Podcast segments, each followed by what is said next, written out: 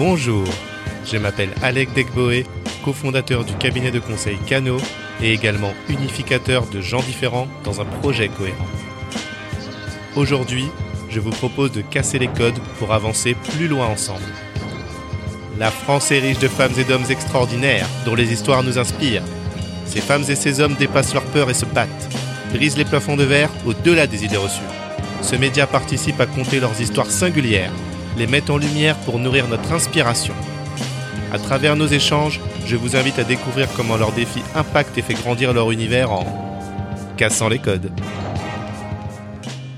Bonjour cher auditeur, bonjour Alexis, comment vas-tu? Bonjour Alec, ça va très bien toi? Eh ben écoute, ça va, je suis très content de t'avoir. Je dis, bon, je dis ça à chaque fois, mais là c'est particulier parce que bah, t'es le patron de ma femme quand même. Eh oui, ça met, ça met aussi une pression en retour. Ah ouais Exactement. Alors, bah, qui est Alexis Martel? Alexis Martel, c'est le directeur général de CGR International. CGR pour Comptoir Général du Ressort.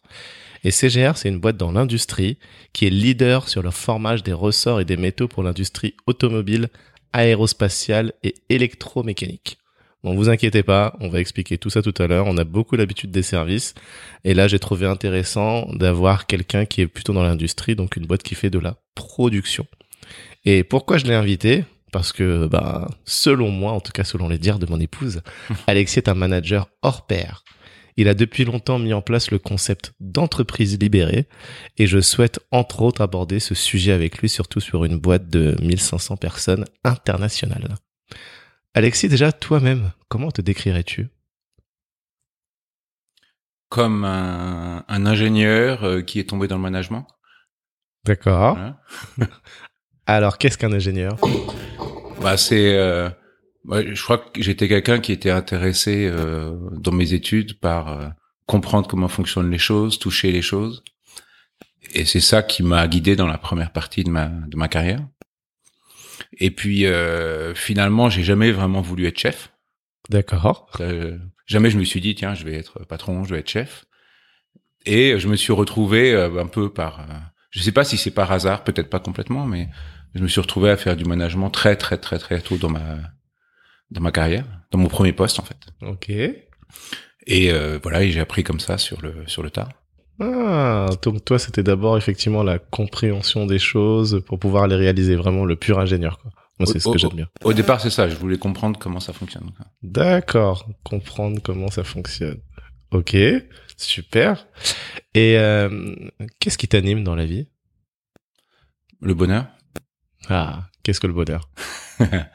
Alors ça, je pense que c'est une définition qui euh, qui dépend de chacun. Je- J'ai pas prétention à, à le définir pour tout, mais je me suis toujours dit, même avant de travailler, je me disais finalement euh, l'obje- l'objectif de de ma vie, c'est d'être bien, c'est d'être heureux. Voilà. Et, euh, et c'est ce que je souhaite à tous et, et à tous mes collaborateurs. Donc, tu travailles à ça au quotidien?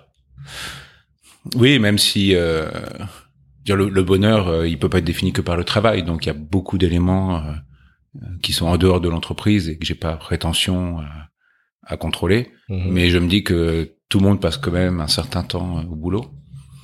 On sait que si quelqu'un n'est pas bien dans son boulot, c'est quand même difficile d'être complètement épanoui. Mhm.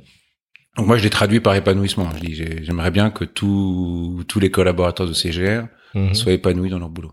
Et si on fait ça, bah, on participe à leur bonheur et on participe à créer une société qui est un peu meilleure. D'accord. Est-ce que ça rejoint aujourd'hui ce concept de bienveillance qu'on entend euh, partout, dans toutes les entreprises? Euh, Même si je sais que toi, dès ton arrivée, c'est quelque chose que tu as voulu insuffler. Hein, donc, tu es rentré chez CGR en, en 2010. Oui, c'est ça. ouais. Oui, forcément, euh, la bienveillance, c'est une, une- c'est une partie de ça. Mais ça suffit pas complètement non plus, je pense. hein. Enfin, l'épanou- l'épanouissement, c'est quelque chose qui est un peu plus large. Peut-être on va y Mhm. revenir. Ah, bien sûr.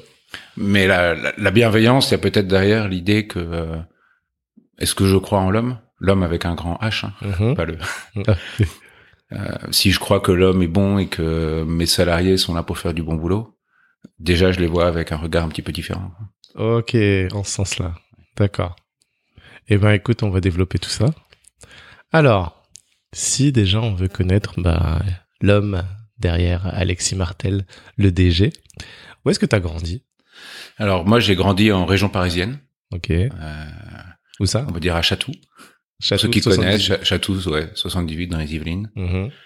Donc, euh, j'allais dire enfance complètement euh, normale d'un d'un gamin de banlieue. Quoi.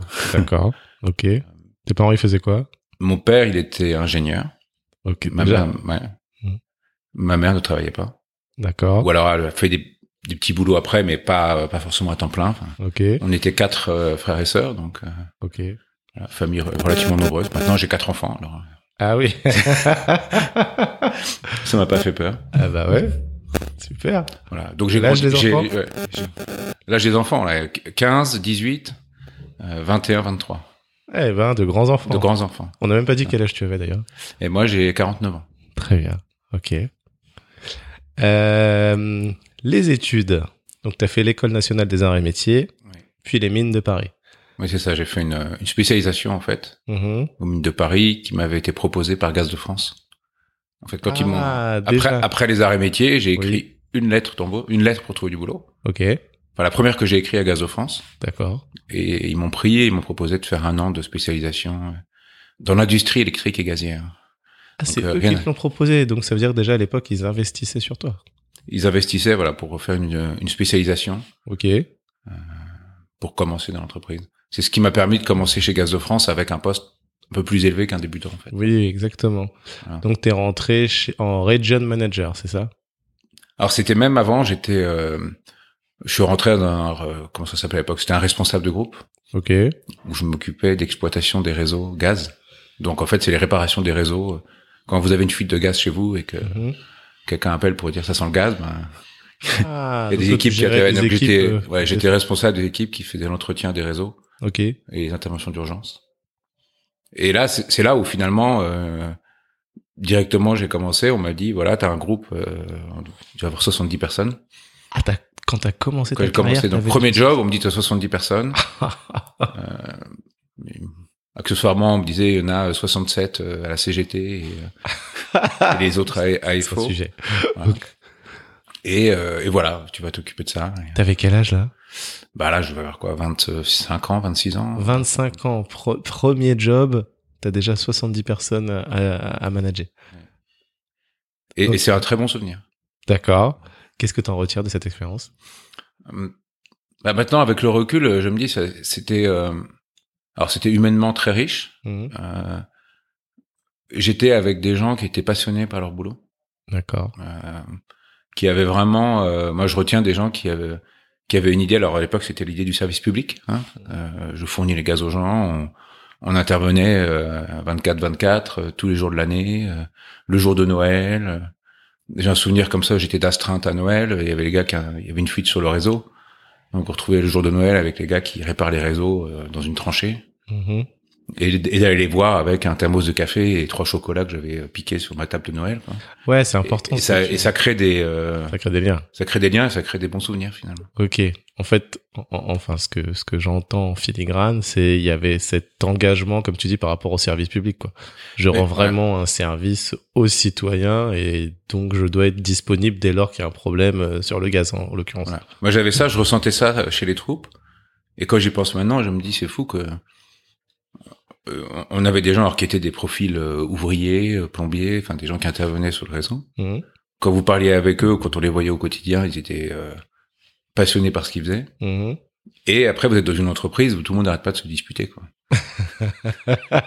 et vous dites, c'est curieux entre entre, j'allais dire les les, Le les- ouais, entre le terrain, la direction, euh, ça arrête pas de se de se chamailler un petit peu, Mhm. avec plein de frustrations, plein de... et ça, ça interroge.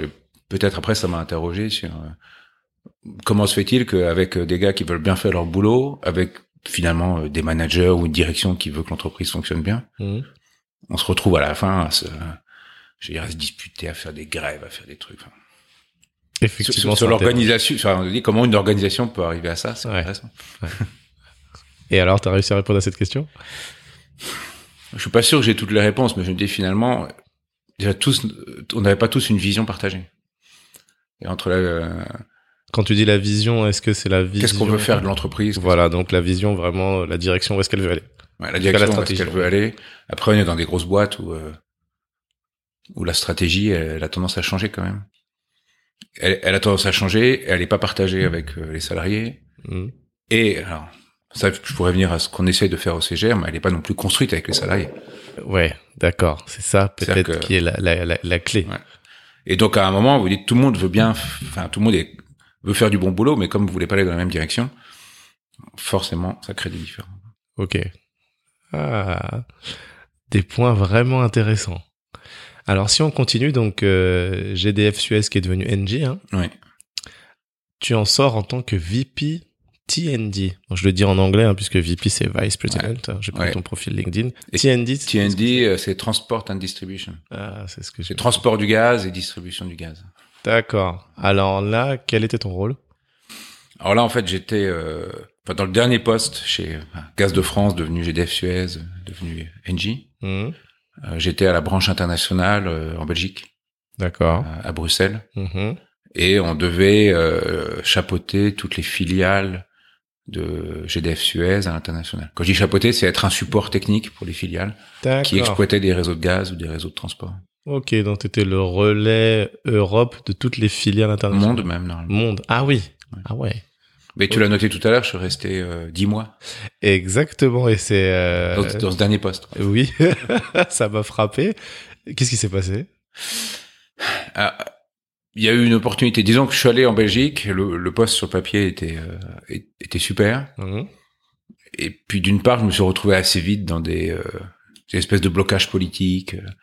Oui, on a créé cette, c'était une nouvelle direction qui se crée, donc c'est un truc qui promettait d'être super intéressant. Puis finalement, oui, mais attends, tu peux pas appeler les gens, il faut attendre que ce soit eux qui te contactent parce que les notes de service sont pas parues. Enfin, finalement, j'étais là-bas et je pouvais pas bosser quoi. Ah ouais, d'accord. Et donc c'était un peu frustrant. Mhm. Et puis finalement, euh, Joseph Varocki, qui est le, le propriétaire de CGR, Mhm. et que je, je connaissais de manière privée depuis euh, mon adolescence en fait, parce que Mhm. c'était le l'ami d'enfance de mon beau-père. Voilà, m'a appelé, m'a dit tiens, t'as fait t'as fait des choses intéressantes dans ta vie. euh, moi, je commence à penser à ma retraite. Mes enfants sont pas intéressés par l'industrie. Est-ce que ça t'intéresse de joindre CGR D'accord. Ah oui, c'est lui qui est venu directement à toi. Voilà, ça s'est passé un peu comme ça. Et comme j'étais un peu frustré finalement dans mon poste, parce Mhm. que sur le papier, j'attendais un poste super intéressant, puis dans la réalité, c'était pas intéressant du tout. Mhm. Bah, bah, je me suis dit, tiens, Allez où allez, pourquoi pas. Ok, ok. Bah écoute, c'est c'est très clair. Tu rentres chez CGR en 2010. Ouais. Alors, bon, moi j'ai expliqué à ma manière ce qu'était CGR. Bon, juste en, en prenant ton profil LinkedIn, c'était assez simple. Euh, déjà, est-ce que tu, toi, tu peux nous expliquer l'activité vraiment CGR pour les nuls? Alors, CGR, on fabrique des ressorts et des pièces métalliques D'accord. euh, pour l'automobile, pour l'aéronautique et pour alors, ce qu'on appelle l'électromécanique. euh, en gros, les disjoncteurs que vous avez chez vous, là, vous avez des petits ressorts qui fait que. Mhm. qu'on qu'on les arme ou que ça, ou que ça disjoncte. Donc voilà, donc en gros, nous, on prend du fil ou du tube et on, on tord tout ça pour en faire des pièces métalliques. Ok. Et on a aussi une branche qui fait des, qu'on appelle des pièces de contact quand vous avez euh, des contacts électriques. Ok. Donc là, pareil, on fabrique des pièces métalliques qui font contact électrique. Donc ça peut être quoi dans les cartes mères des ordinateurs, par exemple? Alors ça pourrait, même si euh, fabrication des ordinateurs, c'est euh, beaucoup en Asie et Ouais. on est, c'est pas un marché sur lequel on est, mais dans les voitures, par exemple, Mhm. Quand vous avez, euh, je sais pas, les, petits bip bip là, quand vous reculez, Oui, oui. Là, vous avez un contact électrique qui est transmis, donc potentiellement il y a une pièce de CGR qui euh, qui fait juste un petit contact euh, à l'intérieur de ça. Et puis Sarah aime bien, Sarah mon épouse, Ouais. aime bien me dire qu'aussi dans les, les avions, donc la porte qui se ferme, là il y a, je crois que c'est un ressort, c'est ça, une pièce. Ouais. Et pareil, c'est aussi vous qui l'a fabriqué. Ouais, dans les avions, il y a, il y, a, y a pas un avion de ligne aujourd'hui dans lequel il n'y a pas une pièce CGR. Ah, ça Donc, c'est. c'est- c'est Donc, quand vous prenez l'avion, il y a forcément une pièce, soit dans les, alors dans les commandes de vol, dans les trains d'atterrissage, il y en a partout des ressorts, des ressorts et des pièces métalliques. Hein, c'est pas. Oui, des ressorts et des pièces métalliques. Donc aujourd'hui, vos clients? Alors aujourd'hui, nos clients sont les les grands équipementiers Mhm, euh, de l'automobile. Donc en France, on connaît euh, beaucoup de gens connaissent Valeo, tout à fait. voilà, Valeo, Forestia, Mhm, euh, Bosch. Oui. Donc ça, c'est les grands clients. Et puis dans l'aéronautique, vous avez Safran et Airbus. Qui sont, Ok. qui sont connus. Donc ce sont les grands donneurs d'ordre, on va dire, de l'automobile, D'accord. de l'aéro, et Schneider Electric, qui est connu. Bien aussi. sûr. Eh ben, et donc CGR est un groupe familial. Oui, voilà, c'est un groupe privé. euh, la famille de Monsieur Varocki, dont je parlais tout à l'heure, Joseph. Varocki, qui a, qui a une grande majorité. Ma famille, Parce Oui. que mon beau-père avait investi avec son copain d'école. hein, à l'époque. Ah ouais, à l'époque. Ils étaient ensemble à l'école. D'accord. Et quand euh, Joseph Varroque a acheté, mon beau-père euh, a mis un peu de d'économie, les économies qu'ils avaient qu'il avait dans la boîte. D'accord. Et donc de fil en aiguille, on se retrouve avec une petite partie du capital. Ok. Et puis le reste, c'est les cadres de l'entreprise qui ont, qui ont une partie aussi. Donc c'est c'est complètement privé. Mhm. Et on fabrique les composants, on les fabrique euh, un peu partout dans le monde. Hein, parce que Ouais. même la, la base est française, donc euh, on a veut dire historiquement les usines en France, mais on est en Europe, Mhm. euh, Allemagne, Espagne, Pologne, Roumanie, puis aussi en Asie, en Chine, Mhm. Et puis en Mexique euh, et au Brésil. D'accord. Ok. Ah ouais, ça fait beaucoup. Ça fait combien de personnes, tout ça? Ça fait 1500 personnes à peu près. Ok. Et 25 sites, c'est ça? Euh, pas, non, pas 25. euh, 22. 20. 20. 20. 20 usines. 20 usines. 20 usines. Et, oui, voilà. Et les usines sont des usines, c'est-à-dire qu'on produit les pièces. Oui, c'est ce qu'on disait hors Voilà. podcast. Il n'y a pas que le tertiaire. euh, Voilà. Voilà, vous avez, oui, des usines avec des, des, ben, des ouvriers. euh, Des enfin, ouvriers, pas des que- machines. des machines. On rentre de la matière première et on ressort des pièces euh, formées, des ressorts ou des. Ok. Voilà. D'accord. Euh, alors, quand tu rentres chez CGR, c'est pas tout de suite en tant que DG déjà? Non. Non, le, le, le parcours était clair euh, dès le départ. C'était d'abord rentrer dans une usine, justement, Mhm. pour comprendre le métier. Euh, Donc, je suis rentré comme directeur d'une des usines D'accord. pendant deux ans Mhm. pour un peu apprendre, on va dire, la base. Et puis après, je suis monté euh, petit à petit. En fait, on a fait plusieurs étapes avant que j'arrive euh, DG. D'accord, mais c'était déjà prévu que l'ascension soit celle du DG en fait. En fin. C'était prévu dès le, oui, le, le plan dès le départ était celui-là. D'accord. Ok. Et on, on l'a, on a essayé de, le- de l'exécuter. quoi. Ok. Et euh, la particularité de CGR quand même, c'est que euh, donc vous avez vos usines, les patrons d'usine, mais chaque patron d'usine, enfin de mon point de vue, c'est un, c'est une sorte de DG aussi à son niveau quoi. Alors, en fait, c'est intéressant que tu dises ça parce que ça a été pour moi le vrai point de départ. C'est-à-dire que quand je suis vraiment passé DG, Ouais. là, je me suis dit bon, qu'est-ce qui fait le succès de l'entreprise? Parce que c'est une entreprise qui a, dans les dans les années, a plutôt bien fonctionné. Qu'est-ce qui fait le succès? Et maintenant que je passe DG, qu'est-ce que je, comment je peux aller plus loin quoi? À la fois garder les points forts et puis essayer de les amplifier. Mhm. Et finalement, le, le, le point qui m'est apparu le plus important, c'est de dire, on a des usines dans lesquelles le directeur, et puis un peu plus large, le directeur, on va dire son équipe de cadres, si j'élargis un petit peu le, le discours, il se comporte vraiment comme un patron d'une petite entreprise. Dans le sens où ils, vraiment, ils sont attachés à l'entreprise et ils se battent pour l'entreprise. Je dirais, et je le dis sans, sans prétention, on n'a pas forcément dans euh, des petites usines de 20 personnes ou de 30 personnes, hein, certaines sont pas très grandes, euh, des gens qui viennent euh, des grandes écoles ou que, et à la Mhm. limite, on s'en moque complètement. Ouais. Et je me dis, et pourtant, ils réussissent. Ok. Et pourtant, ils réussissent et ils ont, euh, ils, ils ont tous évidemment des qualités et des défauts, mais ils réussissent et leur usine, euh, certaines, bah, ça fait euh, 20, 30, 40 ans qu'elles fonctionnent en France, ça pour certaines, pour beaucoup, Ouais. qui gagnent leur vie. Je me Mhm. dis, bah, tiens, comment ça se fait? Et euh, ce que j'ai trouvé, c'est, ça, en fait, on a des, des directeurs qui se battent pour que leur usine, elle continue, Mhm. qui sont hyper motivés. Mhm. Et donc de là, je me suis dit, mais qu'est-ce qui fait qu'ils sont très motivés, ces gens-là quoi? Oui.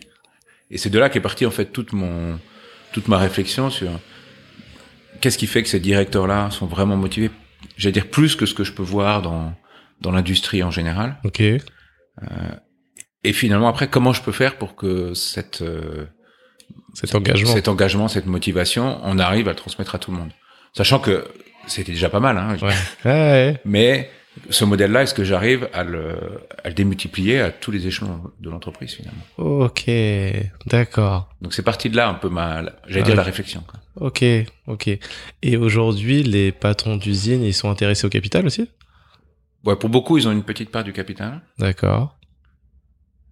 Ouais. Je suis pas sûr que ce soit. euh, je pense que c'est plus une reconnaissance. Vous êtes T'as compris ma question de fond. C'est est-ce que c'est le levier qui fait, en tout cas, qui accentue l'engagement, ou alors finalement peut-être un peu, mais c'est pas l'essentiel de ça. Non, je je crois pas que ça accentue l'engagement réellement, D'accord. parce que. euh, alors on peut revenir, c'est un levier de motivation qu'on appelle extrinsèque.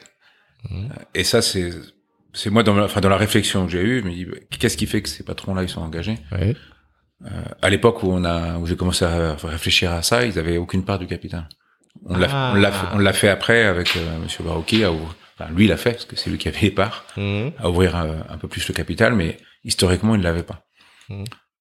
Je crois que le fait de donner une part du capital ou des bonus, hein, comme vous Mhm. avez, c'est plus une reconnaissance d'un bon boulot qui a été fait, mais c'est pas ça qui est la source de la motivation.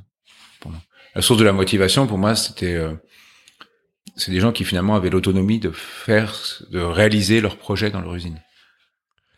L'autonomie alors. Ouais, euh, l'autonomie. Alors, moi, si oh, j'aime bien simplifier parce que sinon après on, on perd des concepts compliqués, mais Mhm. et finalement il y avait trois éléments qui faisaient que ils se retrouvaient être euh, engagés, motivés.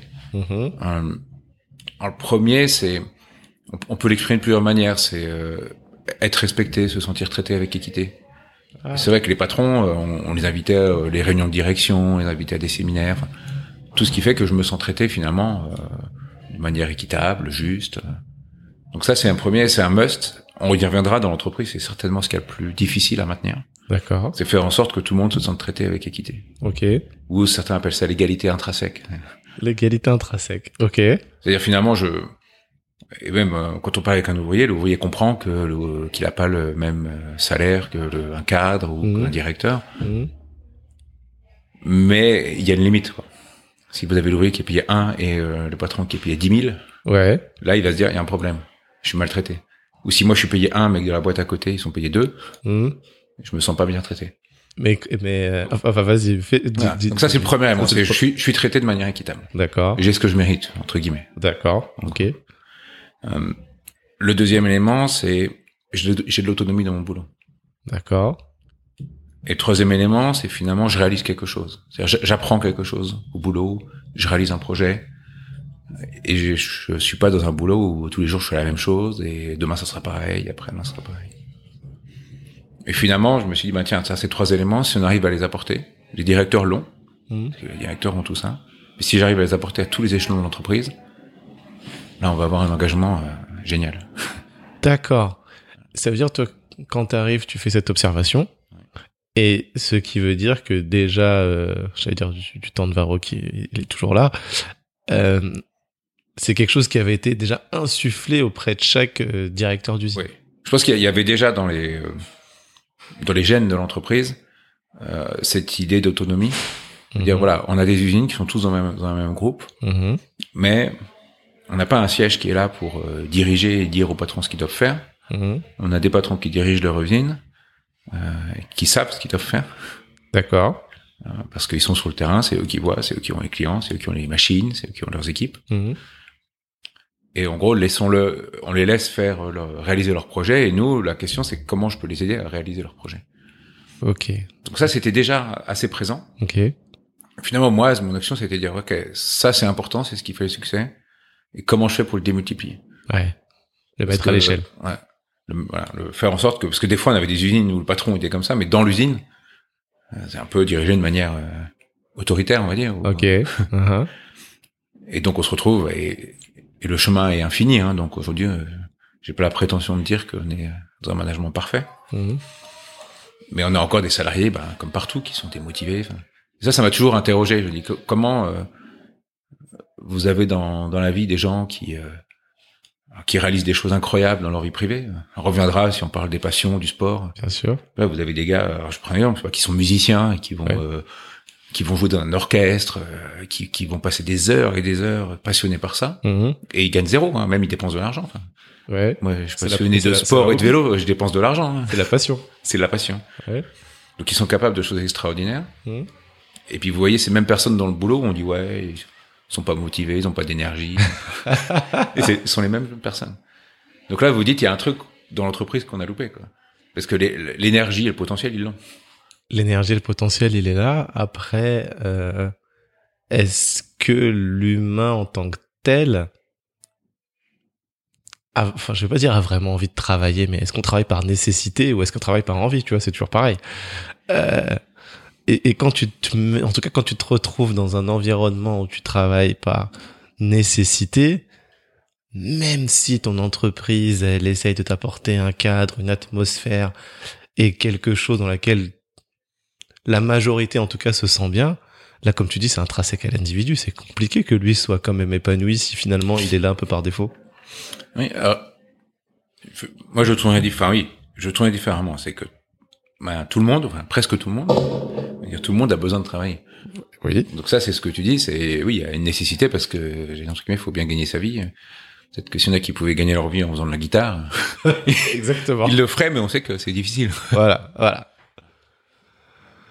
Pour autant, comme moi j'observe les gens, quand les gens viennent au boulot, ou quand vous recrutez un, nouvel embauché, ouais. le gars il vient pas pour dire je viens pour m'embêter euh, 8 heures ou 10 heures par jour au boulot quoi.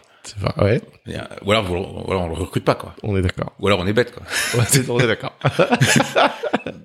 Donc je me dis mê- même si euh, moi ma passion c'est le vélo, euh, c'est pas que j'ai pas qu'une passion quoi. Mhm. Et quand je viens au boulot, j'ai quand même envie de faire de réaliser quelque chose. Mhm. Donc c'est sûr que beaucoup de personnes, enfin, on travaille parce qu'il faut travailler une activité. Mais pour autant, ça veut pas dire que on peut pas s'épanouir dans son boulot, on peut pas faire quelque chose d'intéressant. J'ai envie de dire, si la vision de l'existence, c'est dire je vais avoir un boulot parce qu'il faut bien que je mange, et je vais m'emmerder pendant 8 heures par jour, toute ma vie dans mon boulot, ça c'est vachement triste. Mais complètement. Et donc, ma croyance, alors après il y a des croyances là-dedans, c'est que nous, en fait, la très très très grosse majorité des gens, ils ont envie de venir au boulot pour faire du bon boulot, pour passer une bonne journée, pour se dire à la fin de la journée, bah, aujourd'hui c'était cool, euh, j'ai fait ça, ça, ça, c'était bien. En fait, la très grosse majorité des gens, c'est ça qu'ils veulent. Bah, j'espère bien. Et de toute façon, on l'a vu même avec la Covid et le télétravail. Bon, du coup, je repars Ouais. dans le secteur tertiaire.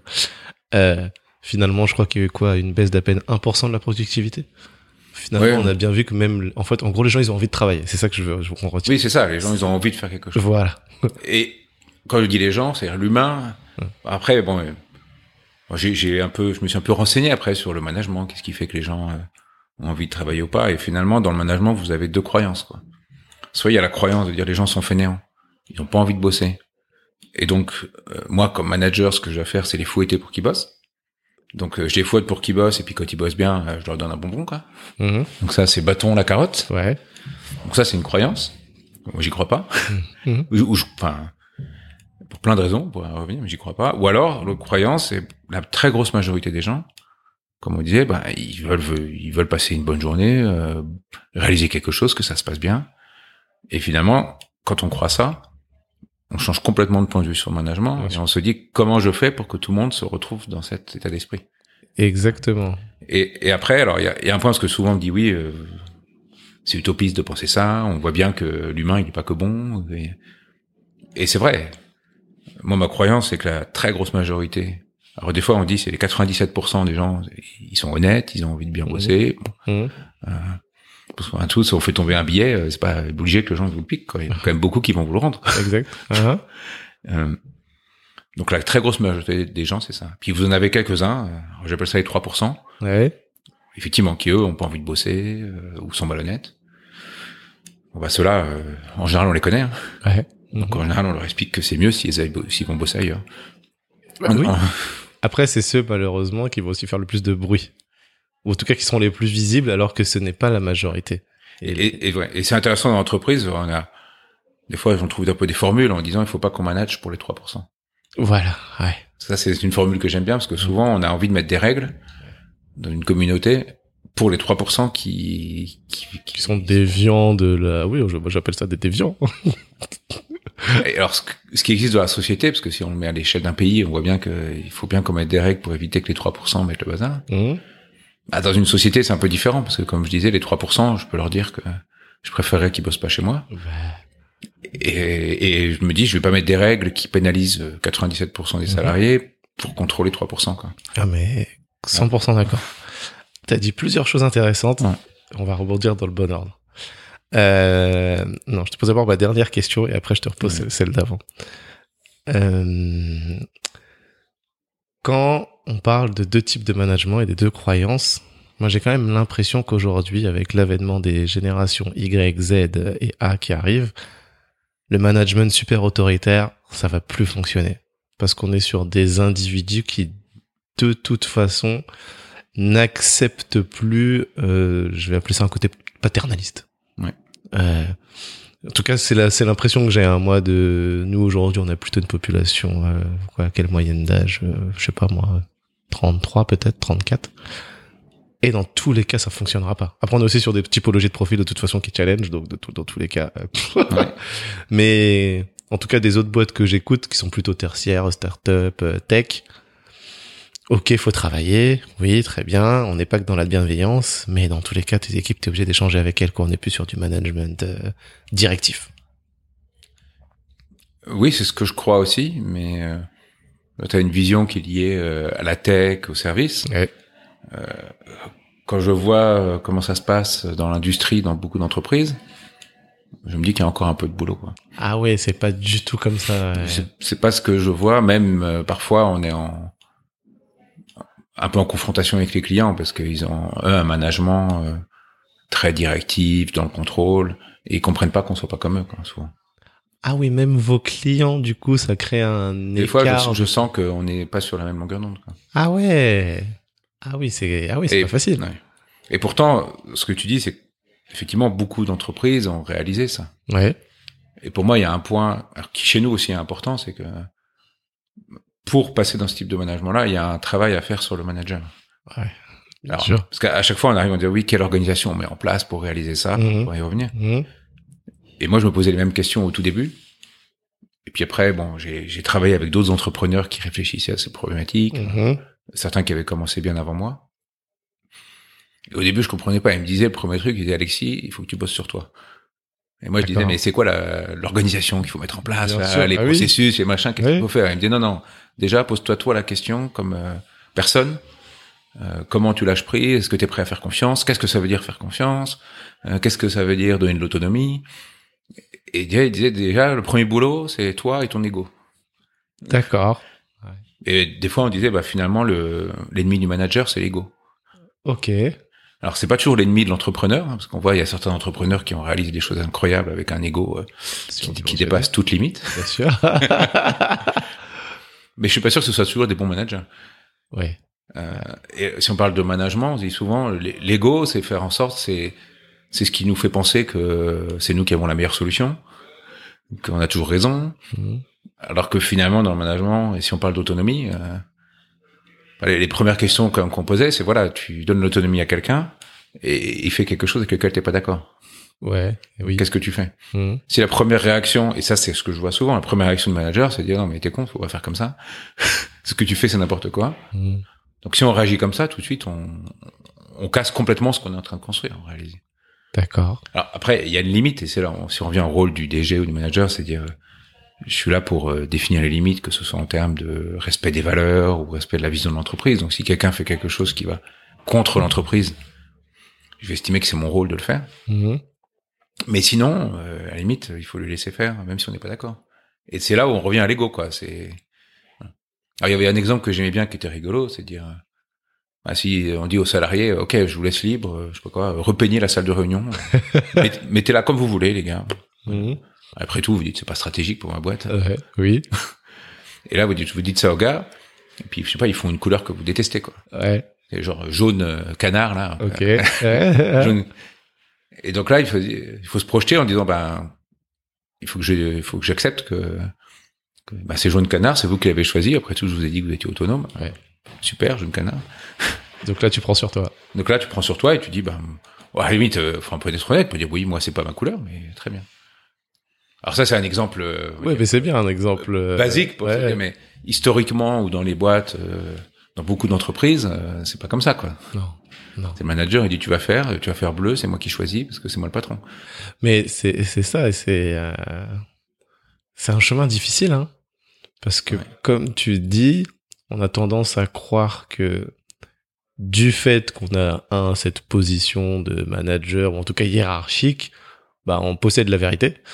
Et oui. De fait, euh, les collaborateurs que tu auras sous ta responsabilité, bah oui, ils sont censés euh, faire ou en tout cas aller. pas- Non, c'est pas pas aller dans la direction, mais en tout cas, c'est faire ce que tu leur dis quelque part.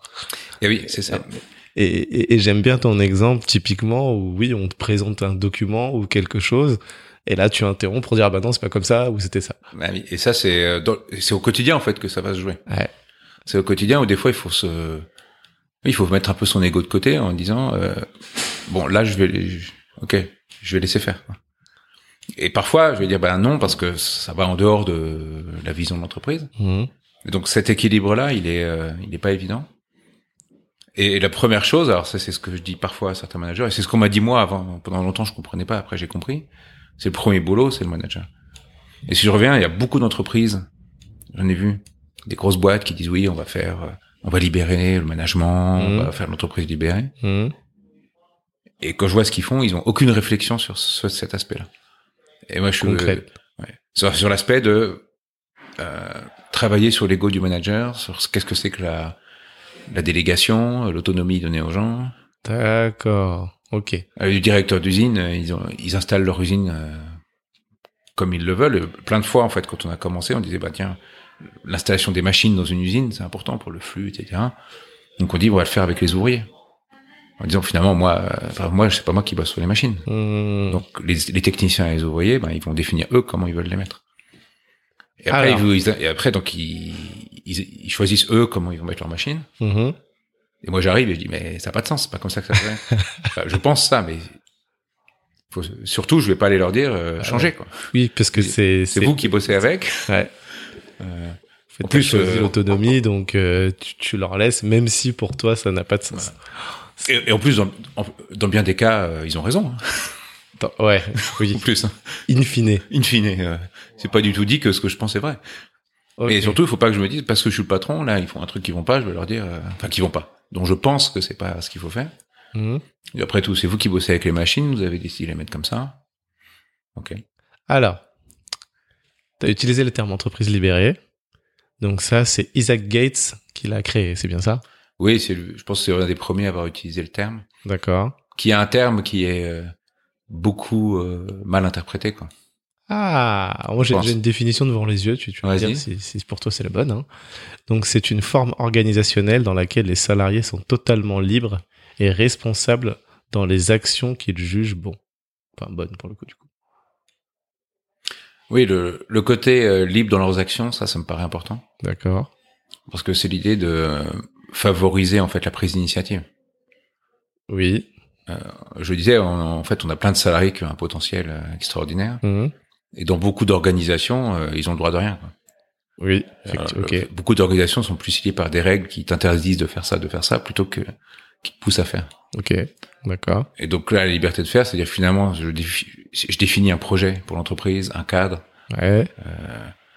et l'idée est de dire, bah, si le, salarié est libre de prendre une initiative qui va dans, dans le sens de ce projet-là. D'accord. Voilà, toi c'est ça. Toi tu donnes euh, le point de mire. Ouais. Et ensuite, pour y arriver, on laisse les salariés s'exprimer dans la manière dont on va le faire. Là où il y a parfois des incompréhensions, c'est que certains comprennent libéré dans le sens, euh, ouais, super, c'est libéré, je vais pouvoir faire du baby-foot et, euh, et, et- et faire des pauses café, quoi. Ouais. c'est pas tout à fait ça. C'est je suis libéré, c'est oui, j'ai la liberté de prendre l'initiative dans le sens du projet de l'entreprise. D'accord. Ok. Et c'est là où parfois il y a de l'incompréhension, c'est-à-dire que Mhm. même les gens disent bah ouais, entreprise libérée, c'est c'est quoi ce bordel quoi? Ouais, ouais, bien sûr. Bah oui, on, on a l'impression que c'est euh, les salariés font ce qu'ils veulent entre guillemets. Exactement. C'est ça. C'est. Pour pour moi, c'est pas ça. Enfin, c'est c'est oui, prendre l'initiative pour servir le projet. D'accord. Accessoirement, projet qu'on aura défini ensemble. Ok. Donc ça, je reviens, c'est dans le sens, dans l'adhésion au projet, c'est-à-dire le projet, c'est pas moi qui dis à une usine, tiens, ton projet, c'est ça. Le projet, on, on essaye. Alors ça, c'est un, dans la Comment forme- tu fais voilà. Dans la forme organisationnelle, en fait, dans la construction du projet, alors que certains appellent business plan euh, Oui. Voilà. Ok. en, en angl- en anglais, Mhm. on appelle ça projet. Euh, là, on est, on développe des petites techniques pour dire finalement, je, je vais impliquer les salariés, tous les salariés, dès la construction du projet. Donc typiquement, alors on fait, euh, ceux qui sont en entreprise doivent connaître le SWOT, là, les Ouais. forces, faiblesses, opportunités, menaces. Mhm. Donc ça, c'est une des bases ou un des éléments. où On dit bon, euh, déjà regardons-nous, regardons quelles sont nos forces avant de construire ce qu'on veut faire. Ça vous le faites une fois par mois, hein, c'est ça? Une fois par mois, peut-être pas quand même. hein. Une fois par an. Une fois. Une fois par an? Une fois par an, on le fait. à- On le fait au niveau de la direction. Ok. En fait, chaque usine le fait. Et là, on a des techniques d'animation. Alors, c'est animation d'intelligence collective qui permettent de le faire avec tous les salariés. Ah ouais. Alors attends. attends. Donc là, on a. Alors, c'est pas fait partout encore parce que Ouais. c'est pas évident en termes d'animation, mais certaines usines, vous avez 100% des salariés qui participent euh, à définir quelles sont les forces de l'entreprise, quelles sont les faiblesses, euh, quelles opportunités y voir. Enfin, Donc, tu as les 1500 collaborateurs qui participent à ça. Euh, euh, mon, mon idéal, mon rêve, ça serait ça. Voilà, 97%. Voilà. On n'y on y est pas encore, honnêtement. T'es à combien aujourd'hui? Oh, je dirais qu'on a 40%. Euh, Quand même, mais pourquoi? Parce que c'est sur la base du volontariat ou parce que non, parce que ça dépend du que- patron de l'usine. Moi, je, ça dépend de de lui, euh, où est-ce qu'il en est dans son parcours de Ah, d'aménagement. Certains euh, se sentent pas le faire. Et si je reprends mon principe euh, d'autonomie. d'autonomie, je peux les les motiver à le faire, enfin leur expliquer que c'est super, etc. Mais si eux ne savent pas comment le faire ou sont pas à ce stade-là, ils le font pas dans l'usine. Waouh. Alors, ok, Mais, mais, euh, mon objectif, c'est de les amener à le faire. d'accord. Des fois, je le fais avec eux, mais euh, moi, en tant qu'animateur, j'apporte pas d'idées, j'anime juste. euh. Alors concrètement, donc vous faites un SWOT au niveau de la direction. Là, vous êtes combien? Là, on est euh, 10, 15, quoi. D'accord. Quand je dis la direction, un peu élargi. ah, ok. Donc il y a- comité y a de direction et je mets quelques personnes pertinentes, on va dire, euh, qui sont pas forcément le comité de direction au sens euh, littéral du terme, Au mais sens qui, comex du terme. ouais, voilà, mais qui Ah. peuvent apporter euh, par leur euh, position dans l'entreprise ou leur expérience. D'accord. Donc là, quand on dit comité de direction, donc il y a euh, DG, direction commerciale, euh, direction financière, Achat, RH, achat, et puis les branches industrielles. D'accord. Ok. Ensuite, donc ça, c'est les forces et faiblesses selon vous du groupe. Et de ça, on, en- on va en tirer euh, ce qu'on appelle des axes stratégiques. Oui. En disant là où, pour, au niveau du groupe, j'identifie une faiblesse, Ok. je dis voilà, là, ça, cette faiblesse- cette faiblesse-là, il faut qu'on y travaille. D'accord. Et Au niveau ah, du groupe. une fois que tu tires des axes stratégiques, comment ensuite l'information est diffusée donc dans chaque euh, usine pour qu'ensuite le patron de groupe fasse le même travail avec, euh, bah, j'ai envie de dire, les employés de l'usine? Mais Après, les axes stratégiques, c'est un point d'entrée pour une usine. D'accord. Euh, je suis dans le groupe CGR, euh, Mhm. j'ai l'usine, euh, je sais pas quoi, de Mataro en Espagne. Mhm. Les axes stratégiques du groupe, c'est un point d'entrée pour ma stratégie à moi, de mon usine. D'accord, ok. Et là, j'ai, euh, on a défini par exemple trois axes où on avait estimé qu'on avait une faiblesse où il faut travailler dessus. Donc ces trois-là, moi je les prends pour moi en disant ok, je vais y participer à mon niveau. Ok. Et puis après, je me fais moi ma propre analyse de mon usine. Et c'est là où je vais impliquer tous les salariés. En Ok. disant, voilà, ça c'est ce qui m'arrive du groupe. Moi après, dans mon usine Mataro, j'ai peut-être d'autres faiblesses qui sont pas des faiblesses du groupe, mais qui sont les miennes euh, intrinsèques, Des problématiques beaucoup plus locales. beaucoup plus locales. Finalement, tes, tes patrons d'usine, c'est presque des maires de ville. Oui, c'est ça. et, et parfois, dans ces faiblesses, euh, il y a des choses qui sont très très euh, pragmatiques euh, ou basiques, quoi. hein. Type, nos locaux sont euh, Ouais. faiblesse, nos locaux euh, sociaux sont euh, sont sales ou euh, Ok. ou j'ai telle machine qui est vétuste. Enfin, Mhm, mhm. Ok. D'accord. Mais en tout cas, ce sont des faiblesses pour lesquelles les salariés se sont exprimés. En tout cas, les, les collaborateurs plus que les salariés. Oui. Et sur lesquels, donc, euh, bah, il est bon de travailler pour aller euh, dans la direction que vous avez donnée, quoi. ah, donc eux, ils vont travailler. Alors, on leur donne des éléments, hein, des éléments d'entrée. On leur fait un bilan de l'entreprise D'accord. euh, avant qu'ils travaillent sur ses forces faiblesses, on va dire. Ok. Donc là aussi, on est dans une entreprise où on essaie d'être assez transparent. Où la formule que j'utilise parfois, c'est que moi, je je me mens jamais aux salariés. D'accord. Je dis pas non plus toute la vérité parce que si pour ceux qui connaissent un, un bilan euh, d'une entreprise, euh, euh, je vais pas comme enfin c'est plein de chiffres dans tous les sens, donc c'est Ouais. pas c'est pas compréhensible pour quelqu'un qui est pas dans de la comptabilité ou de la Ouais. finance, etc. Donc on donne pas forcément tous les détails, mais on va faire un bilan sur euh, voilà quelle est la dette de l'entreprise, quels sont les résultats, les résultats financiers, qualité, logistique. Euh, on a fait même enquête de satisfaction des salariés, donc on Mhm. donne les résultats, qu'est-ce que les salariés pensent de l'entreprise, qu'est-ce que les clients pensent de l'entreprise. Mhm.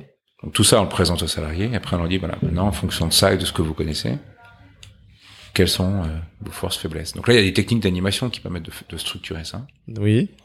Et ça, c'est déjà- un des, c'est un des points d'entrée du, euh, du projet.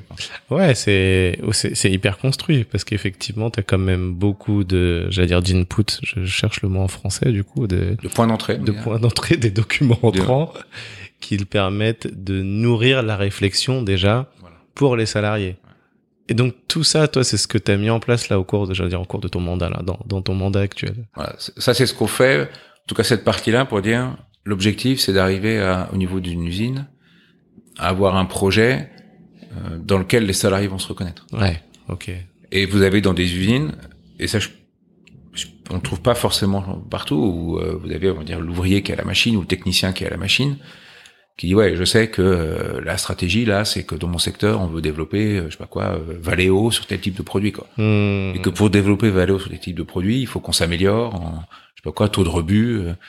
Et donc moi, mon niveau, mon action, c'est de travailler sur ça. Quoi. Ok. Et donc l'objectif c'est ça, c'est d'avoir un projet dans lequel le salarié se dit, ok, je, je comprends le sens, j'ai participé à ça. Hmm. Ça veut pas dire que j'ai tout fait moi, mais j'ai participé à ça, je me reconnais dedans. Mhm. Et si je reviens à ce que je disais avant, dans ce que j'ai connu chez Gaz de France, Oui. l'objectif c'est de dire j'ai une vision qui est partagée. Complètement. Et une fois que j'ai une vision qui est partagée, là je peux redescendre. Maintenant les gars, tout ce qui concourt à cette vision-là, euh, toute initiative que vous pouvez prendre qui va aller dans ce sens-là, allez-y quoi. Ok. Ah ouais, c'est. Mais si vous n'avez pas partagé la vision avant, euh, vous dites au gars, euh, je vous libère. euh, il dit bah ouais, je joue au baby foot quoi. Ouais, ouais, complètement. Non mais, non, mais en fait, t'as donné un cadre.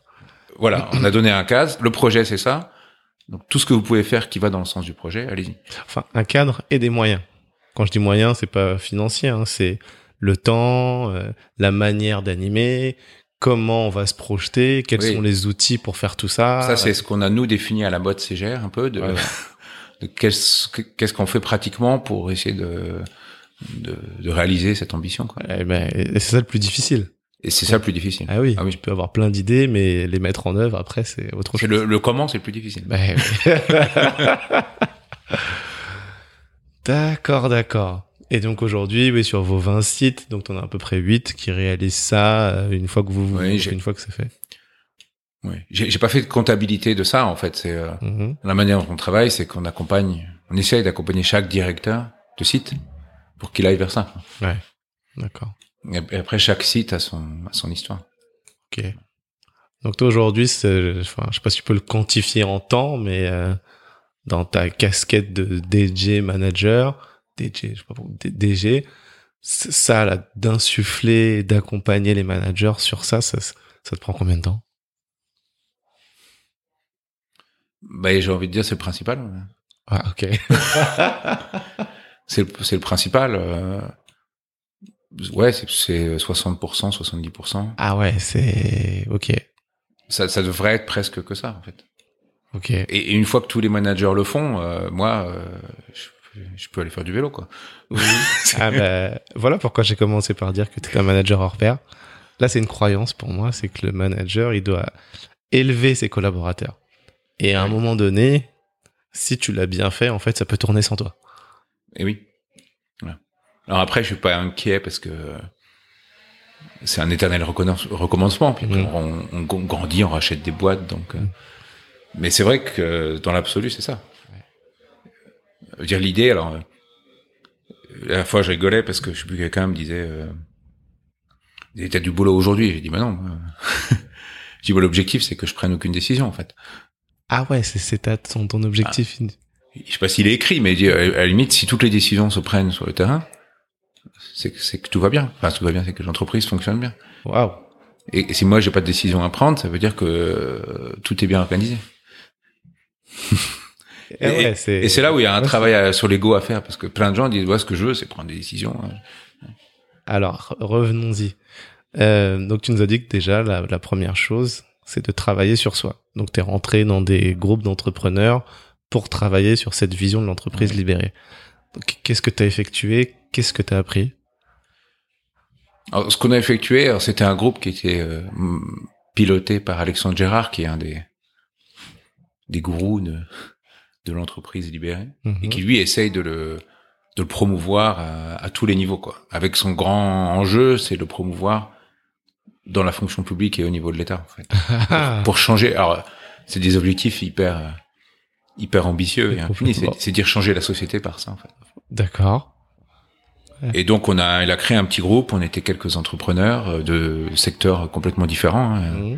Il y en a qui étaient dans la restauration, industrie, d'autres dans les services informatiques. D'accord. Ouais. ouais. Donc vraiment de et finalement ça venait au- ça n'avait aucune importance. On, tra- on, on traitait pas de l'organisation d'un secteur d'activité, D'accord. mais vraiment du manager. Donc là, on a, on a passé quoi, un an ou un an et demi. Mhm. On se réunissait tous les deux, trois mois, Mhm. bah, pour réfléchir à euh, qu'est-ce que ça voulait dire, comment. euh, aussi travailler sur des méthodes, des méthodes d'animation, l'intelligence collective. D'accord. Donc je suis reparti avec quelques méthodes de travail. Ok. Et puis avec cette idée, parce qu'il disait dès le début, euh, premier truc, euh, travail du manager. Quoi. Ouais. Je travaille du manager sur lui-même. Et moi je disais, ouais, enfin, moi je veux pas ça. Je dis, comment je fais? Bah oui. Et il me disait, non mais c'est pas la question. Toi déjà, est-ce que C'est du coaching, hein. Ouais, c'est du coaching. Et ouais, ce que tu as retenu, comme tu nous as dit, donc c'est déjà euh, l'ego, quoi. Faut le laisser de côté. Oui. Oui, moi, c'est un des éléments que j'ai retenu. Alors, ce qui veut pas dire qu'il n'y a pas d'ambition. J'ai de l'ambition pour ma société. ouais. Mhm. Mais c'est son ego personnel, quoi. Bien sûr. Ouais, non, mais c'est ça. C'est comme tu dis. euh, Enfin, si tu penses qu'il a fait une erreur, bah tu, tu laisses. Tu. Si c'est, oui, si c'est ça- il est autonome, c'est sa responsabilité. Après, j'ai, moi, j'ai beaucoup de, il y a beaucoup de traits communs, finalement, avec, euh, ce qu'on peut vivre de manière privée quand on a des Mhm. enfants, quand on les élève. Mhm. On, dirait, on, on apprend, l'humain apprend parce qu'il fait des erreurs et qu'il les corrige. Bien sûr. Donc, euh, quand vous avez des enfants, euh, des fois, il faut leur laisser faire leur, Leurs erreurs. leurs erreurs, Enfin, bêtises, Ce qu'on considère comme une erreur. tout, tout encadrant, j'allais dire évidemment. S'il est au bord de la falaise et qu'il va tomber, bon, bah, vous évitez qu'il se crache. Ouais. Mhm. Mais parfois, vous dites, bah ouais, tu veux courir, bah tu vas tomber, tu vas te faire mal, quoi. Ouais. Et tu vas te relever. Et tu vas te relever, et puis tu vas dire, enfin, et on va apprendre de ça. Ouais. Et donc, ce processus-là, il faut, il faut permettre qu'il existe dans l'entreprise. Ce qui demande, euh, effectivement, à faire évoluer son management, à, à, je veux dire, à dépénaliser l'erreur. Ouais. Dans- En fait, dans beaucoup d'entreprises, vous avez, vous avez pas d'initiative parce que si vous faites une bêtise, entre guillemets, ou une erreur, ben vous êtes puni. Ouais. Et, donc, euh, comme et comme euh, vous êtes dans un système, vous avez peur. Vous avez peur de pas votre job, vous avez peur de pas avoir votre bonus, vous avez peur de machin. Enfin, moi, je vois ça dans des tas d'entreprises. Finalement, les gens passent leur temps à se protéger. Dire, J'ai écrit un mail pour demander l'autorisation, comme ça, si ça se passe mal, c'est pas moi. Mon chef m'a dit que je pouvais le faire, donc c'est lui. Enfin, et, ça, c'est quand même. euh, moi, je vois quand même beaucoup de gens. hein. Tu disais tout à l'heure, une nouvelle génération, un peu plus de ça, mais euh, rega- regardons plein d'entreprises. C'est comme ça que ça se passe beaucoup encore. Ouais. Beaucoup. Les gens sont guidés par la peur. Et à partir où vous êtes guidé par la peur, vous prenez pas l'initiative. Alors donc, si on dit, si on accepte l'erreur, il faut dépénaliser l'erreur. Ok, t'as essayé un truc, ça n'a pas marché. Mhm. C'est pas grave. Qu'est-ce que t'apprends de ça? Ok. Alors aujourd'hui, concrètement, chez CGR, euh, vous, vous avez fait un questionnaire du coup de satisfaction, ce que tu m'as dit. Oui. Euh, comment, enfin pas comment vous l'avez mesuré, mais qu'est-ce qu'il en est ressorti du coup? Est-ce que tu as des collaborateurs plutôt satisfaits, engagés, contents d'être en l'entreprise, ou alors est-ce que toi tu retrouves ton 97.3 euh? Non, parce que le, alors, dès le 97.3, c'est 97% des gens. Fondamentalement, ils veulent faire du bon boulot, mais les organisations étant ce qu'elles sont, quand vous, alors ça, c'était tout un boulot qu'avait fait Isaac Getz, hein, dont on parlait tout Mhm. à l'heure. Quand on mesure dans les entreprises le taux d'engagement des gens, Mhm. c'est pas du tout, du tout, du tout 97. C'est-à-dire que 97% des gens voudraient faire du bon boulot, mais en réalité, ils sont frustrés, ils sont, Ok. et vous embauchez un jeune, le premier jour, il est, il perd la pêche, et puis vous, le revoyez euh, cinq ans après dans l'entreprise, le gars, il pense qu'à un truc, c'est rentrer chez lui. Ouais. C'est triste. C'est triste. Donc, même si j'espère que notre taux d'engagement au CGR est meilleur que la moyenne, on Ok. espère tout ça, mais il est quand même pas non plus à 100%. Donc, si je reviens à notre enquête, euh, moi, j'ai appris deux choses. Et un petit côté qui m'a rassuré, c'est que je crois qu'il y avait 90 ou 93% des gens qui à la question qui était est-ce que vous êtes content de travailler dans l'entreprise Ouais. euh, disaient euh, alors c'était il y avait quatre réponses c'était euh, euh, il y avait oui oui et oui quoi enfin Ok. tout à fait d'accord ou d'accord Ok. donc en gros 93% étaient quand même contents d'être dans l'entreprise Ah. sachant que le questionnaire était euh, euh, anonymisé enfin Ouais, bien sûr. quoi. Ouais. celui qui voulait dire non il pouvait euh, Mhm. il y en a qui ont mis non et qui ont dit leur nom Ok. que dit moi je suis pas content et je vous dis qui je suis Mais ça veut dire en même temps qu'ils n'ont pas peur de ça veut l'exprimer. dire qu'ils n'ont pas peur du Ouais. Ah oui. Ça veut dire qu'ils lancent un message. Exactement. eux, ils lancent une bouteille à la mer en disant je suis pas bien, Mhm. je suis pas bien, je lance une bouteille pour dire je suis pas bien. Donc Ouais. euh, Ouais. il faut s'en occuper. D'accord. Donc donc ça ça m'a plutôt rassuré en me disant bon euh, les gens sont pas trop mal quand même Mhm. dans ceux qui ont répondu.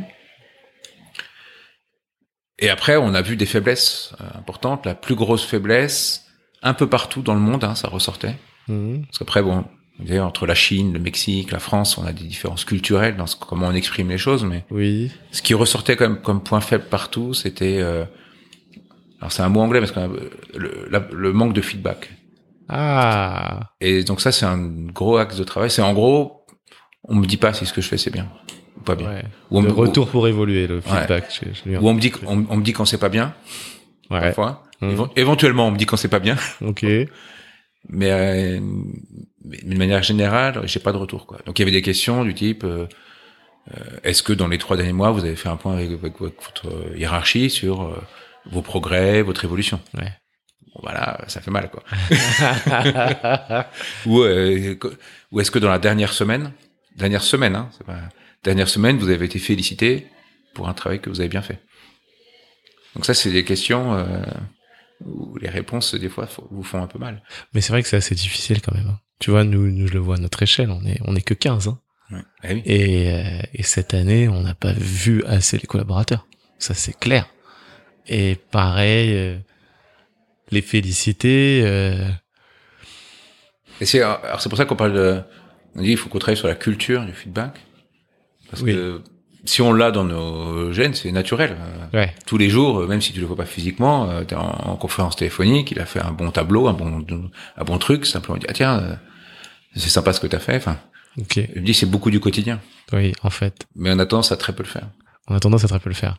Et puis quand t'es dans ton jus, Bah au ouais. final, t'es dans ton jus, tu, tu es dans ton activité, donc euh, bah oui, t'oublies. Donc oui, comme tu dis, c'est une culture et comme ça, ça fait partie finalement des valeurs et c'est insufflé et ça devient naturel. Ok. Alors une autre question que je voulais te poser.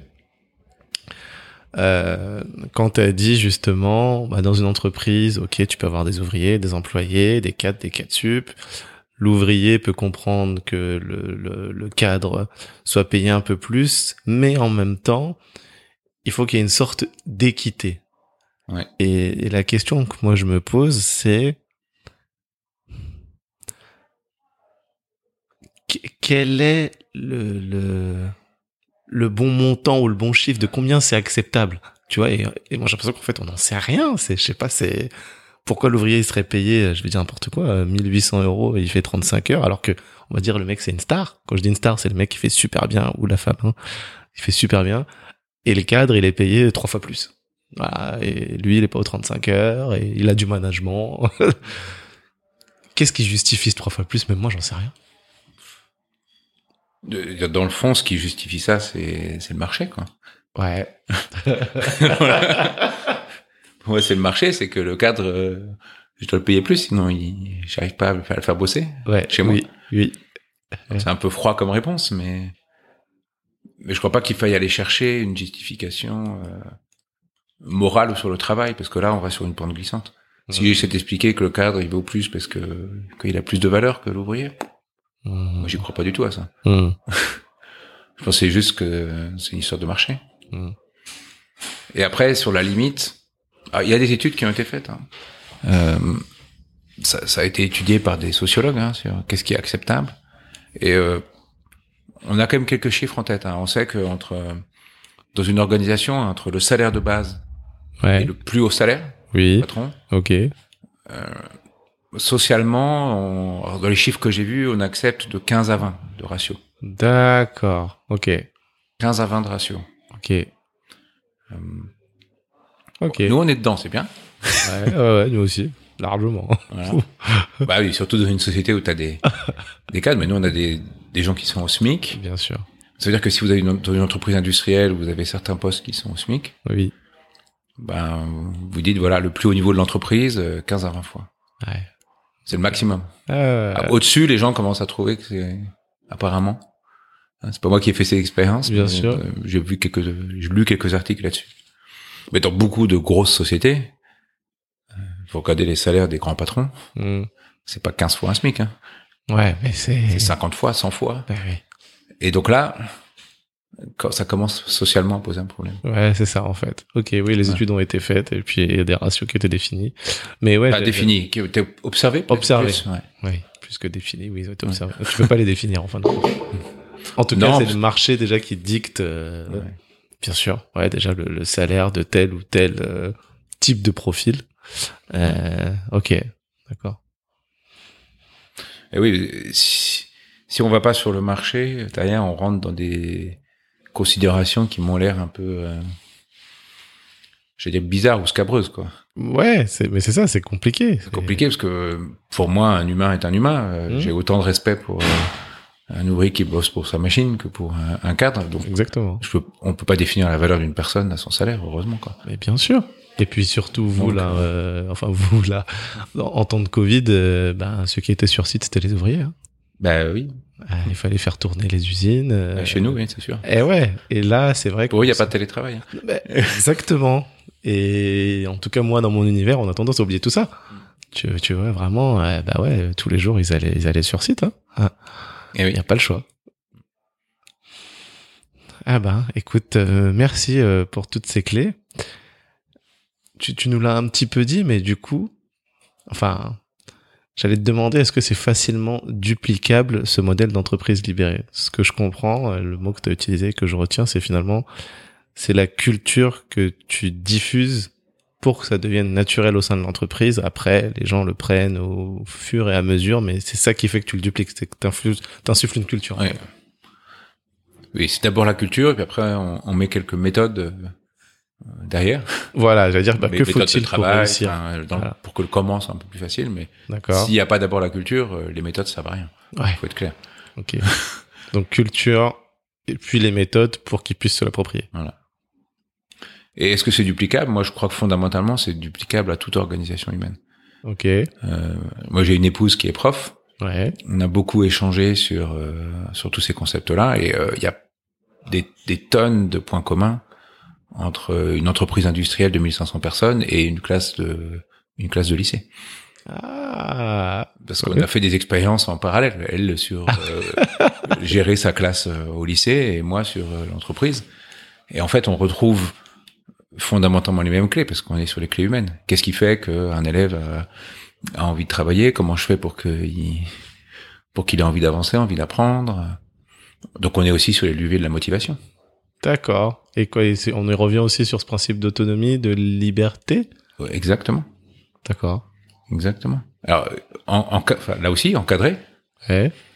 Mais bon, je sais que mon épouse a fait plein d'expériences comme ça qui ont super bien marché. Ah, intéressant.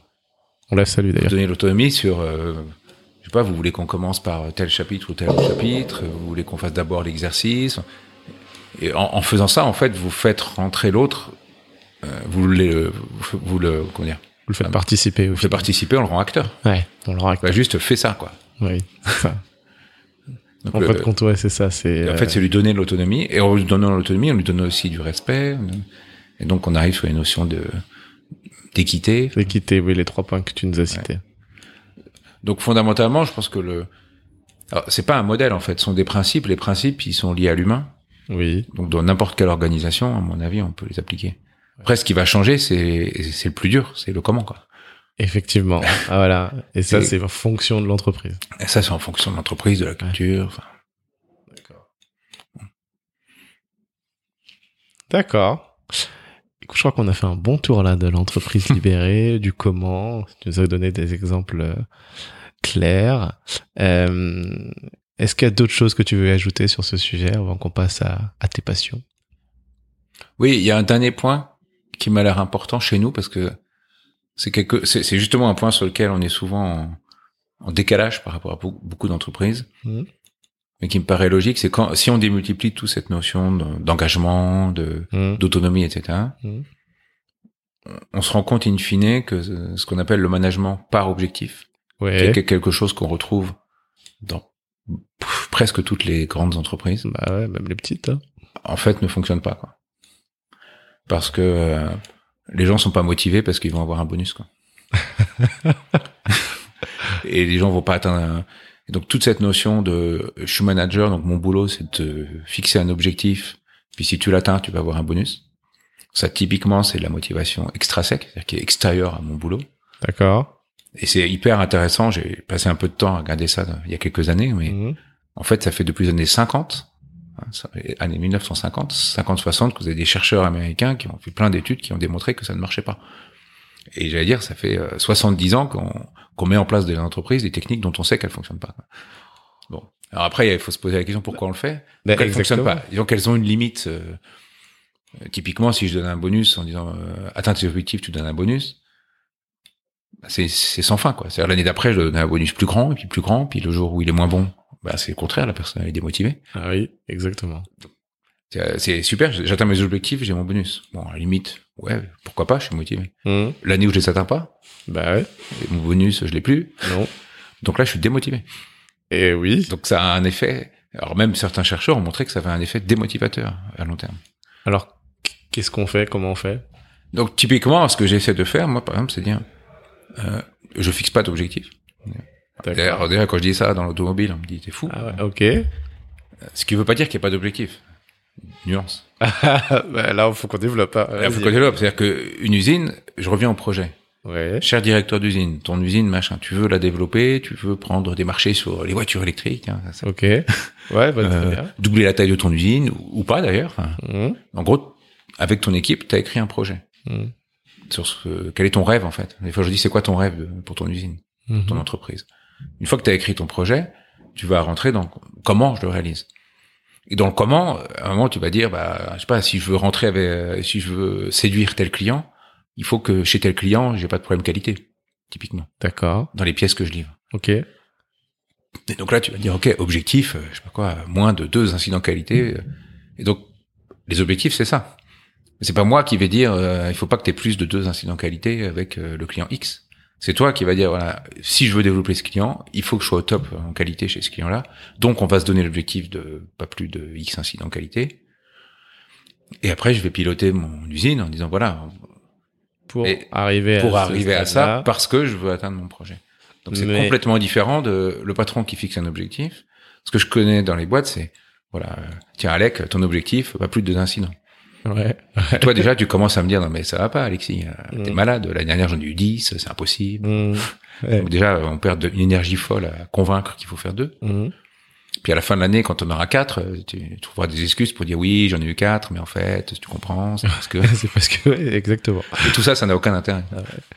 Mais alors, dans ce que tu dis, il y a quand même des objectifs, mais c'est plus qu'il a été défini directement par la personne Ah oui. qui le réalise.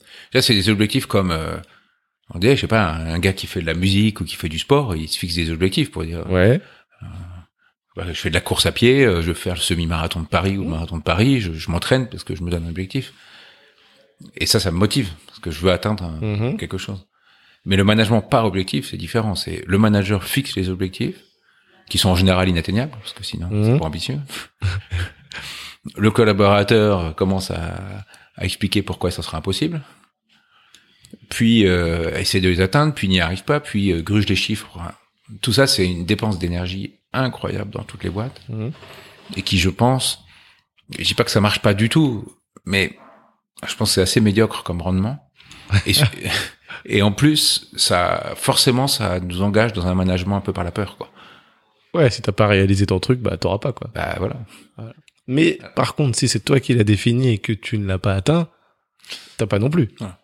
Alors, t'as pas non plus, c'est-à-dire que après, j'essaie de tourner différemment. C'est euh, évidemment, on a des bonus, etc., mais qui sont pas forcément liés à l'atteinte d'un objectif. C'est plutôt un partage de la valeur. C'est comme ça que moi je le présente à chaque fois. C'est euh, si mon si mon entreprise marche bien, Mhm. elle génère des bénéfices. Mhm. Dans ce cas-là, il est juste de partager une partie de ces bénéfices avec ceux qui ont participé à la création de valeur. Et t'as la participation pour ça. Bah, participation, intéressement et Voilà. bonus. Mais tous nos bonus, nous, par exemple, sont calculés sur ce principe. C'est t'as atteint un bon résultat, on va partager une partie de cette valeur. Ok, mais d'accord. Mais Ça veut dire que c'est pas l'ensemble des salariés qui a forcément un variable autre que participation intéressement? Non, pas l'ensemble des salariés.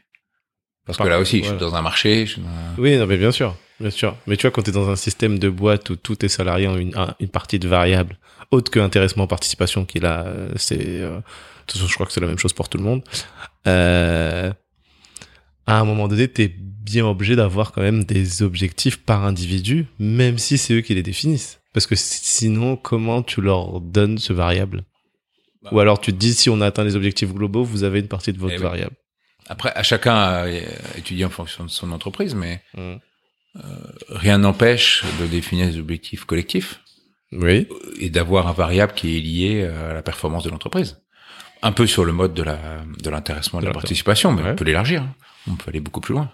Euh, Par exemple, chez nous, les on a, on a des commerciaux hein, qui vont voir les clients. Mm. Donc, on m'a expliqué pendant toute ma vie moi, que un commercial, de toute façon, il fallait un objectif individuel. Ça marchait comme ça. Hein. Ouais. Un commercial, tu ramènes tant de commandes, tu as un bonus euh, lié euh, à ton pourcentage de commandes. Mm. Et euh, nous, on l'a cassé, ça. D'accord. On a cassé les codes. Je pas. Ouais, bah grave, bien. on, on l'a, on l'a cassé. Alors c'est mon directeur commercial qui l'a fait, donc c'est même pas moi qui, qui a la paternité de ça. Mais pourquoi? Parce que finalement, ce système-là poussait chaque commercial à avoir une espèce de rente de situation. C'est-à-dire, j'ai mon client, le client m'apporte des commandes parce que c'est un grand client, je sais pas Mhm. quand un Valeo, un Forestia, et je m'attache à cette espèce de, de rente, parfois au détriment de l'entreprise. Oui. Et donc, on a enlevé ça et on a mis un objectif collectif en disant, finalement, euh, vous, équipe commerciale, vous devez ramener tant de com- enfin, des commandes pour l'entreprise. Si vous en ramenez tant, collectivement, vous aurez un, un bonus, ce qui sera le même pour tout le monde. Mm. Pas le même, le même calcul. Je trouve que c'est un pourcentage du salaire après. enfin. Ah oui, oui, c'est pas forcément le même, mais. Et donc, finalement, c'est pas important que ce soit X ou Y qui prennent la commande. Ce qu'il Mhm. faut, c'est la prendre. Ouais, ce qui va déclencher en tout cas le bonus, c'est vraiment la, la- le résultat équipe. Ouais. Après, le montant peut être différent, mais d'accord. Oui, en fait, aujourd'hui, tu es en mode collectif. Et, et je suis en mode, ce que je dis, explique à chaque fois aux salariés, c'est si l'usine marche bien, si l'entreprise marche bien, alors il est juste qu'on partage une partie de la valeur. Ah oui, moi, je, bien sûr. Mais c'est c'est normal. ça le principe. Quoi. Ouais, ça c'est. Pour moi, ça coule de source. Et oui, mais dans le management par objectif, c'est pas toujours ça. Quoi. Parce que c'est tellement individualisé, et puis des fois, euh, les objectifs de l'un vont contre les objectifs de l'autre. euh. Mais bien sûr, bah, je me rappelle quand j'étais CCGI, au final, euh, comme il y a des systèmes de BU, et ben si nous, nous on était une BU assez performante, mais on était petit, t'avais une, une autre BU qui était un peu moins performante, bah du coup, ça avait quand même un impact sur euh, l'intéressement global. Mais tu vois, là pourtant c'était collectif, mais quelque part, on revenait à l'individualité parce qu'on disait ah oui mais nous on a été ultra performants du coup on est lésé par ceux qui le sont moins c'est dommage mais je me rappelle de ces conversations tu vois Et surtout, moi, je considère que toutes ces bonus, tout ça, finalement, c'est une reconnaissance de t'as fait un bon boulot, c'est normal que je reconnaisse. Mais je crois pas que ce soit euh, là aussi les fondements de la motivation. C'est plus que si je le fais pas, c'est pas équitable. Donc je reviens à la base en disant si je reconnais pas les, les gens parce que j'ai une bonne performance, c'est pas vraiment équitable. Donc à long terme, ça va. Mais les gens, mes directeurs, euh, le matin, ils se lèvent pas en disant euh, aujourd'hui, je vais, j'ai bien bossé pour avoir mon bonus. Hmm. Enfin, personne, enfin personne pense à ça, quoi. J'espère, hein, sinon, vous pensez pas au quotidien, le matin, on pense pas à ça, quoi. non c'est vrai On pense pas à ça, on pense à. Enfin, tu penses à la fin de l'année peut-être quand, Oui, tu penses une fois à la fin de l'année Voilà. en disant tiens, maintenant je. Mais c'est pas le moteur du quotidien, quoi. en tout cas ça c'est ta croyance Oui. ok mais ça veut dire que euh, euh, comment on appelle ça? J'allais dire tu, tu euh, je peux pas parler d'élitisme mais du coup le mettre en avant le, le succès d'une personne ou pousser à ce qu'une personne euh, se donne plus que les autres toi c'est pas quelque chose auquel tu crois? Ben, si, si je considère qu'une entreprise c'est une aventure collective, ce que mais on va réussir si toutes les personnes se donnent. euh. Donc si une personne se donne à fond au détriment des autres, ouais oui au final C'est elle, pas le est- but. oui Le- le- elle rentre dans les 3% finalement bah peut-être pas, mais en tout cas, l'objectif c'est que tout le monde puisse se réaliser. Quoi. ouais Après, évidemment s'il y en a un qui qui a plus de potentiel, qui se réalise plus, Mhm. et comme dans toute société, il y a un moment, on va se dire, bah lui, il a un truc en plus et il va progresser plus. Hein. Mhm. C'est sûr, voilà ah, ok c'est évident. Mais on peut aussi comparer avec des sports collectifs. Je sais pas, si on regarde le Oui. foot, bien sûr je veux dire, dans le foot, euh, évidemment, si j'ai un joueur qui est exceptionnel, euh, bah lui, il va progresser plus. Mhm. Mais euh, je sais pas si ma défense elle est complètement nulle. euh, ça va pas j'ai marqué quatre buts, mais je vais en prendre sept. hein. Mais Exactement. Non, mais oui, c'est tout à fait. Donc euh, c'est quand même un sport d'équipe. Ouais, complètement. Ah ouais. Donc est-ce que les individualités peuvent s'exprimer? J'espère que oui. et, et- et peut-être, et même je pourrais dire que oui, si on leur laisse justement l'espace, la prise d'initiative, Mhm. le gars qui a envie vraiment parce qu'il est lui euh, je encore plus motivé, qui peut prendre l'initiative, il va encore plus se réaliser. Non? Ok. Ouais. il va progresser, mais je pense pas qu'il le fera parce qu'il aura son super bonus. Oui, en fait, c'est ça que tu dis, c'est que finalement, le levier d'engagement, c'est finalement, c'est pas l'argent. Enfin, en tout cas, ce n'est pas que ça. Je, moi, alors c'est une croyance aussi. Hein. Oui, c'est une croyance. Mais c'est pas de l'envie. de- ça- En fait, ça c'est un, enfin c'est une croyance. Ça a été étudié. L'argent c'est extrinsèque. C'est une motivation extérieure. Hein, même. Et c'est tout ce qui est motivation extérieure, c'est beaucoup moins puissant que l'envie de faire. Si je reviens à l'exemple, euh, il y a les, les gens qui font du sport, euh, ils se, je sais pas, le, le- moi le week-end, des fois je me lève le dimanche à 7 heures du mat pour aller faire du vélo sous la pluie en hiver. Je dis mais personne m'oblige à faire ça. Ouais. Et il y a zéro argent. Hein. Il y a Ouais. juste à aller faire euh, le sprint du panneau du village avec les copains, quoi. et, et pourtant, il en faut de la motivation pour euh, aller affronter tout ça. Enfin, Exactement. et donc, pourquoi on le fait C'est pas du tout extérieur. C'est parce que y a un... je me réalise en le faisant. Oui. Parce que tu aimes ça. Parce que j'aime ça.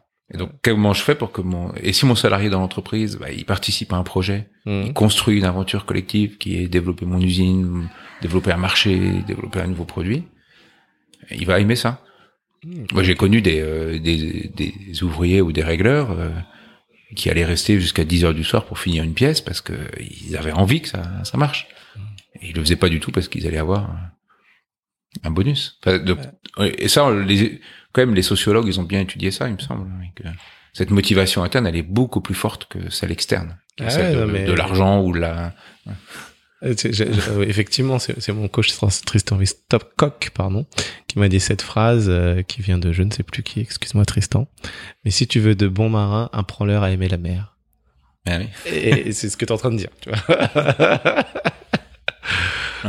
Après, là, il faut pas être naïf, c'est que si le gars fait des choses exceptionnelles, tout humain a besoin de reconnaissance. Donc finalement, c'est quelle reconnaissance je lui donne? En retour. en retour Parce que si je lui donne pas de la reconnaissance, Hmm. je vais retomber dans le piège de du gars qui dit bah je suis maltraité, c'est pas équitable parce que moi j'ai fait du super boulot puis finalement euh, je suis pas reconnu dans mon entreprise. Et donc je retombe sur le premier pilier qui est traité de manière équitable. Hmm. Je le fais pas pour l'argent, mais si personne ne reconnaît ce que j'ai fait, au bout d'un moment, je, vais me lasser. Quoi. Ouais, bien sûr. Ouais. Donc on- finalement, il faut travailler sur l'envie et les leviers qui font qu'ils aiment bah, ce qu'ils font, Eh oui. Plus que les objectifs et la rétribution financière, même si il faut euh, montrer de la reconnaissance par rapport Voilà. à ce qu'ils ont, ce qu'ils ont réalisé. Voilà, il faut pas penser que parce que je vais donner un bonus, le gars il va être hyper motivé. Ouais, en fait, ouais. ouais. Dire, il faut qu'il soit motivé parce qu'il j'ai créé les conditions pour qu'il aime ce qu'il fait. Mhm. Et puis une des conditions, c'est de reconnaître le bon Bien boulot. quoi. Et en plus, de toute façon, si on fait ça quelque part, euh, c'est un peu comme aujourd'hui, tu vas changer de marque parce que c'est moins cher. Si tu fais ça, ça veut dire aussi que si on le chasse pour plus cher, il va partir très vite. si en tout cas le seul levier c'est la Ah rémunération, bah c'est sans, oui, ah bah oui, c'est sans fin. c'est sans fin. C'est oui, ouais, ouais. Et à un moment donné, de toute façon, tu peux pas suivre. Et même les expériences ont montré que, euh, comme je disais tout à l'heure, tu donnes un bonus. Donc euh, objectif, tu atteins cet objectif, tu donnes le bonus. Mhm. Bah, le jour où tu l'as pas, ça a un effet inverse. Donc sur le long terme, ce système extérieur, il est plutôt démotivant que motivant. Ouais, oui, parce ça, qu'on hein. considère que c'est de l'acquis puisque tu l'as tout le temps. Donc à un moment donné, tu considères que c'est normal.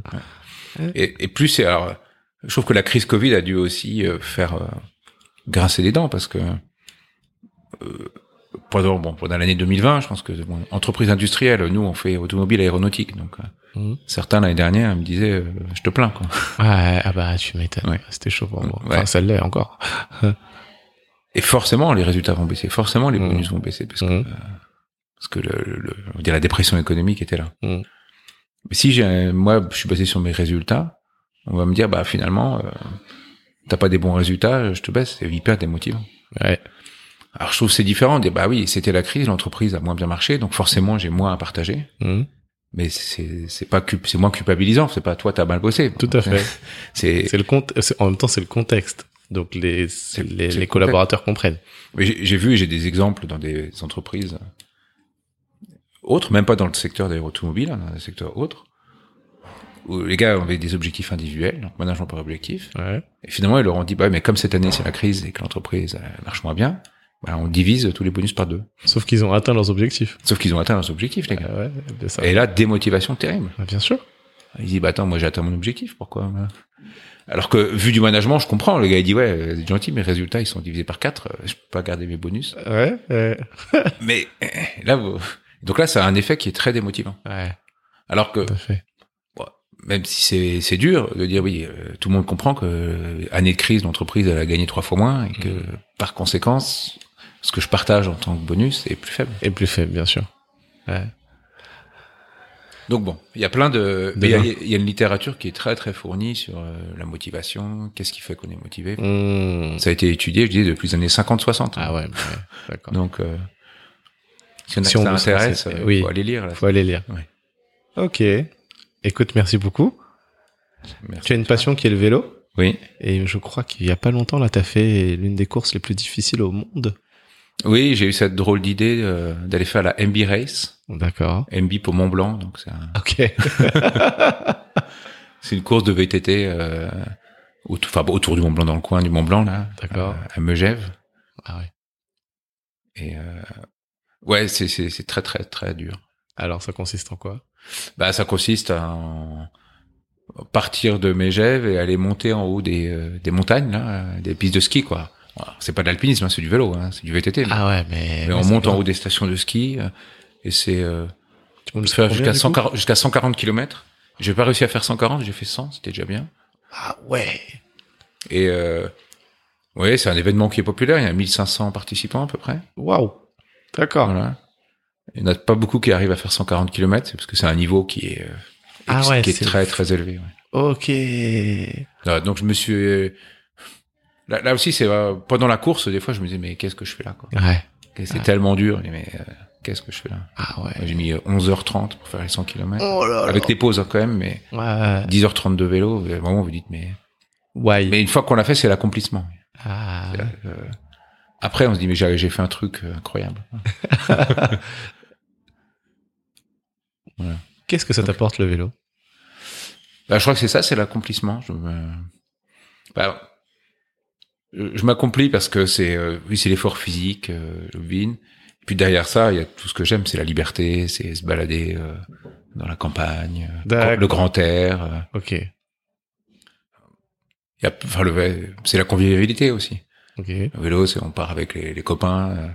Euh. Alors, parfois, on va aller euh, rouler à fond et faire le sprint à chaque panneau de village, quoi. Enfin, Mhm, mhm. Et puis à la fin de la sortie, on dit au fait, comment ça va toi Et puis d'autres fois, on va papoter, et refaire le monde, euh, s'arrêter prendre un café. ok. Donc ouais, c'est Convivialité, Ouais. liberté. D'accord. J'ai oublié de te poser une question. Donc je reviens vite fait, euh, enfin plus sur le management, mais j'ai demandé ça à Fabrice Akoun euh, qui, qui est venu. Euh, J'aurais dû demander à Christelle et Chimaré aussi. Selon toi, qu'est-ce qu'un bon DG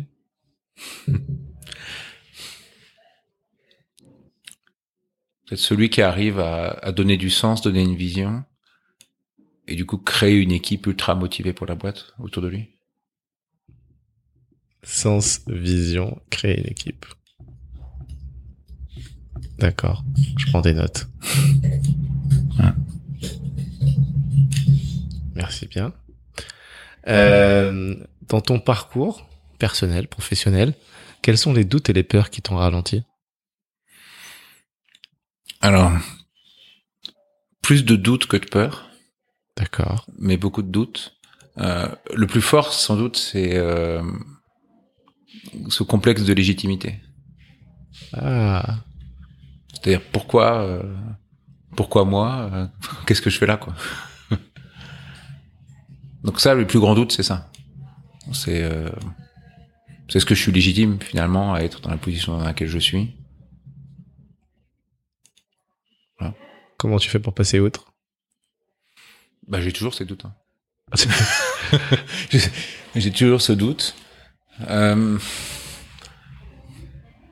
Je, je sais pas comment je t'ai fait dire pour passer outre. Parce que tu te lèves bien chaque matin et tu fais ton job. Ouais. Je pense que finalement, ce qui m'aide à, ou ce qui me rassure, ce sont mes collaborateurs. D'accord. C'est c'est finalement le retour que eux ont en, en me disant ou en me faisant sentir que ce que je fais, c'est pas complètement déconnant. Donc, euh, donc je me dis, ok, je dois pas être complètement dans le faux. Ok. D'accord. Donc c'est un- ça qui me fait dire, bon, ok, c'est pas trop trop mal, quoi, ce qu'on fait. ce qu'on appelle un, enfin, un feedback 360 quoi. Ouais. En fait, les collaborateurs peuvent aussi intervenir, te dire, euh, échanger avec toi comme tu le fais avec eux quoi. C'est Ouais. Il y a ça, puis peut-être, mais c'est plus froid de voir que l'entreprise va pas si mal. Donc après, tu dis bon, Ouais. j'ai- pas du tout raté, en gros. En même temps, l'entreprise c'est aussi la pérennité, donc c'est normal de regarder euh, les résultats. Enfin oui, les, les résultats. euh, bah oui. Donc tous tous ces doutes là, ouais, je pense qu'ils ils sont là. Alors c'est assez fluctuant. Hein. Il y a des périodes où, euh, où je pense pas à ça, je pense juste à, Mhm. à ce que ça se passe bien, enfin dans l'entreprise. Et puis il y a d'autres moments où ouais, c'est ça travaille un peu plus. D'accord. Et après les peurs. euh, Et justement, je, pense que peut-être ce qui a rythmé mon parcours hein, depuis que je suis rentré chez Gaz de France, Mhm. c'est que je me dis j'ai jamais eu vraiment peur. Ah. Et pourquoi j'ai jamais eu vraiment peur? Parce que je me suis toujours dit ce qui est important, ce qui est vraiment important pour moi, c'est euh, ma famille, mon épouse. D'accord. Et finalement, dans le boulot, si ça se passe pas bien, bon ben c'est pas grave quoi, je rebondirai. Euh, c'est peut-être la la certitude que bah, j'étais bien heureux en couple, que mon épouse était là, que mes enfants étaient là et que si ça se passait mal au niveau du job, ça serait euh, pas si grave. Ok. Et donc finalement, j'ai j'ai pas peur. Et je me rends compte, je me fais cette, cette remarque au fond de moi, enfin en me Mhm. disant, dans, Mhm. euh, je suis jamais rentré dans mon parcours dans euh, euh, des histoires de politique, de- vous savez, alors chez Gaz de France, tu sais, il y a plein de ça, quoi. Tu dois Mhm. faire ci, tu dois faire ça. Il y a des ordres, contre-ordres, contre-ordres. Je me suis toujours dit, fais, euh, fais ce qui te semble bien. Et parfois, oui, il y en a qui me disaient, mais tu te rends pas compte, lui, il te met des pots de banane, lui, il est en train... Même parfois chez CGR, un certain, je, Ah ah ouais. dans, dans le, pour arriver à DG, je, bon, il y a, il y a de la bienveillance, mais Ah je suis oui. pas non plus complètement naïf. Hein, je sais que euh, certains mettaient des pots de banane. Ou. Et finalement, je me disais, pff, oui, et alors? Moi, j'ai essayé de faire ce que je pense bien. Mhm. Et donc, c'était presque un choix de dire, je vais ces pots de banane, je veux même pas les voir, quoi. Ok. je continue. Je réagis pas à ça. Et je pense que c'est parce que je me disais derrière, euh, ouais, c'est pas, j'ai pas peur. Enfin, j'ai pas peur Ouais. pour moi, en tout cas. Pas- Ouais, en gros, t'avais les, en gros, ce qui compte, c'est ta famille, et puis, euh, enfin, le reste, je vais pas dire c'est accessoire, parce que ça, ça te fait te réaliser, mais bon, si ça se fait, tant mieux, si ça se fait pas, Voilà. en tout cas, ton socle, il est là. En tout cas, quand je sens que ça commence à être stressant, machin, je me, re- je me, je me repose ces questions-là, quoi. Je me redis non, mais finalement, c'est pas grave. Ce qui est important, c'est le, enfin, c'est le plus important, c'est la famille, ça tu l'as. euh. Et donc ça, ça évite de tomber dans cette, dans cette peur. Ok. La, la peur, euh, je sais pas si elle est bonne conseillère. Je sais pas. En, en tout cas, ça peut être parfois un peu motivant, mais si t'arrives à passer outre, si Ouais, ça te oui, c'est ça. paralyse, là, ça devient compliqué. Parce que je, je vois aussi que ce soit dans ma famille ou euh, dans des copains, dans beaucoup d'entreprises, les gens ils sont, euh, ils sont managés par la peur, quoi. Ah ouais. Et euh, Ouais. c'est des ambiances terribles, quoi. Ah, mais puis ça doit être fatigant, moi, je trouve. Oh là là. Parce que euh, il suffit de regarder hein, les, les chiffres qui sortent euh, sur les, la santé mentale Ouais. des cadres ou des chefs d'entreprise. euh, Mhm. et je vois des chiffres qui, qui sont inquiétants, quoi. Hmm. Euh, Je sais pas combien, enfin, je les ai plus en tête, mais combien de, de cadres ou de dirigeants sont au bord du burn-out, euh, Ouais. c'est- c'est pas possible. Quoi. Non, mais c'est la maladie du 21e siècle. Ouais. hein. C'est hallucinant. Hein. Et moi, je, je crois fondamentalement que tout ça, c'est lié à, oui, lié à la peur, lié au management par objectif, Mhm. lié à tout ça, ça génère cette, euh, ce mal-être. D'accord. Ce mal-être, de dire, les gars, on a fait cinq ans d'études, ouais, j'ai fait six ans d'études après le bac, c'est pas pour euh, être mal dans ma peau au boulot. C'est clair. Et sinon, euh, je sais pas, je vais faire, euh, je vais faire autre chose. Quoi. Mais- non, mais c'est co- complètement. Non, mais exactement. Est-ce que par rapport à ton chemin de vie, tu dirais que t'es heureux quand tu te lèves chaque matin? Oui, je dirais que je suis heureux la grande majorité des matins. La grande majorité des matins. D'accord. Ouais, chaque matin, c'est peut-être un peu, euh, Utopique. utopique parce que il y a, y a des il y a des moments qui sont plus bas, mais ça reste quand même assez faible. Ok. Et, et j'ai la ah, peut-être on parlait du vélo tout à l'heure. Mhm. Dans les moments où euh, où je sais pas où je suis en, en doute où ça va pas ou ouais je prends mon vélo je vais dans la campagne c'est c'est fini quoi j'oublie tout. Ah oui, Il y a, y cette, cet effet là aussi. ouais. C'est ta bulle d'air à toi. D'accord. Mais ça reste quand même assez euh, assez faible. Je dirais. Bon. J'ai quoi des fois je vais voir les médecins machin ils me disent est-ce que vous êtes stressé? Je dis pas trop. Ah pas vraiment. Ouais, alors que c'est pas ce qui me c'est euh, pas ce qui me définit. Je dis, Ah ouais. je dis pas que dans l'année il y a pas des moments euh, oui il y a des moments où ça va pas quoi. Moments- Ah, vous avez un vous truc. avez traversé une grosse, enfin vous êtes en- dans une grosse crise quoi, hein, des Ouais, secteurs euh, complètement première période, première période du Covid, il y a des, des, des fois au milieu de la nuit, je me disais, mais comment on va faire quoi. Ouais, bah ouais, forcément. Parce qu'on n'a pas trop parlé des résultats de CGR, etc. On a parlé beaucoup management, mais c'est vrai que bah ouais, vos clients c'est euh, automobile, aéronautique, il y avait presque plus d'avions qui volaient. euh, Enfin oui, très Oui. très compliqué. Oui, bah, quand- pendant le confinement, là, quand vous avez euh, 20 usines et que vous faites... euh, on a fait quoi certains mois On faisait un, un tiers, un quart du chiffre d'affaires normal? Avec la même masse salariale. Euh, en, Ouais, en gros. ouais. Donc là, vous dites, quand vous faites un peu de mathématiques, là, euh, de chef d'entreprise, vous faites la compta, vous il faut pas que ça dure trop longtemps, affaire. Ouais, ouais. Bon. Et- Mais finalement, euh, ça, on s'en est bien sorti. Enfin, on est avez, vous Enfin, avez- sorti, euh, pas encore Pas encore, hein. pas encore, mais vous avez pris les actions qu'il fallait. Et puis en plus, euh, ouais, ce qu'on n'a pas dit, euh, la France, euh, 1000 entreprises sous perfusion, en tout cas, donne des aides, mais dans les autres pays où vous avez des usines, c'est pas le cas, quoi. Donc, Ah bah oui, co- comment tu fais le Mexique, Ouais. Zéro aide. zéro- ouais. Et là, et là, le modèle, justement, avec des chefs, des patrons d'usines qui ont vraiment à cœur que leur entreprise continue, a été hyper efficace parce que eux, localement, ils ont pris les décisions. Hmm. Je veux dire, parfois et souvent même sans m'en parler. Quoi. Ils ont fait ce qu'il fallait pour leur usine en fonction de la situation locale. Ok. À la limite, moi, ma seule question, c'est c'est quoi ton plan? Est-ce D'accord. que tu as un plan? Alors ceux qui n'avaient pas, certains étaient un peu perdus hein, parce que tout- Mm. bon, c'est une période un peu compliquée. Donc certains, je les ai aidés à dire ok, qu'est-ce qu'on fait comme plan pour que l'usine continue à vivre Mhm. Et puis d'autres étaient très clairs en disant voilà, moi je fais ça, ça, ça. Ok, vas-y. Et c'est pas moi qui leur qui ai fait le plan pour eux. Bah. on en revient à cette autonomie et Oui. prise d'initiative. Et ça, ça a été très puissant. Si j'avais dû faire les plans de sauvegarde des 20 usines, je pense que je serais devenu fou. Quoi. Ouais, c'est sûr. Et puis j'aurais pas été pertinent en plus. C'est ça. Oui, Il n'y a pas la pertinence que vous n'êtes pas sur place. hein. Le Ouais. côté local. Ouais. Voilà, j'en reviens, management hors pair. DG hors pair. Je sais pas. Vous voyez comme il prend des pincettes avec les compliments, mais ça c'est le côté ingénieur. Il faut factualiser, il faut remettre les choses dans leur contexte. Oui, et puis humilité parce que je suis aussi très conscient que c'est toute une équipe qui fait. Bien sûr. Donc euh, bon. Mais c'est le côté quand même euh, la personne qui insuffle. Après, Oui, effectivement, c'est l'équipe qui, euh, je veux dire, qui l'accepte et qui fait le job peut-être. Mais en tout cas, il faut bien qu'il y ait un moteur. Voilà. Et après, c'est un ensemble de rouages.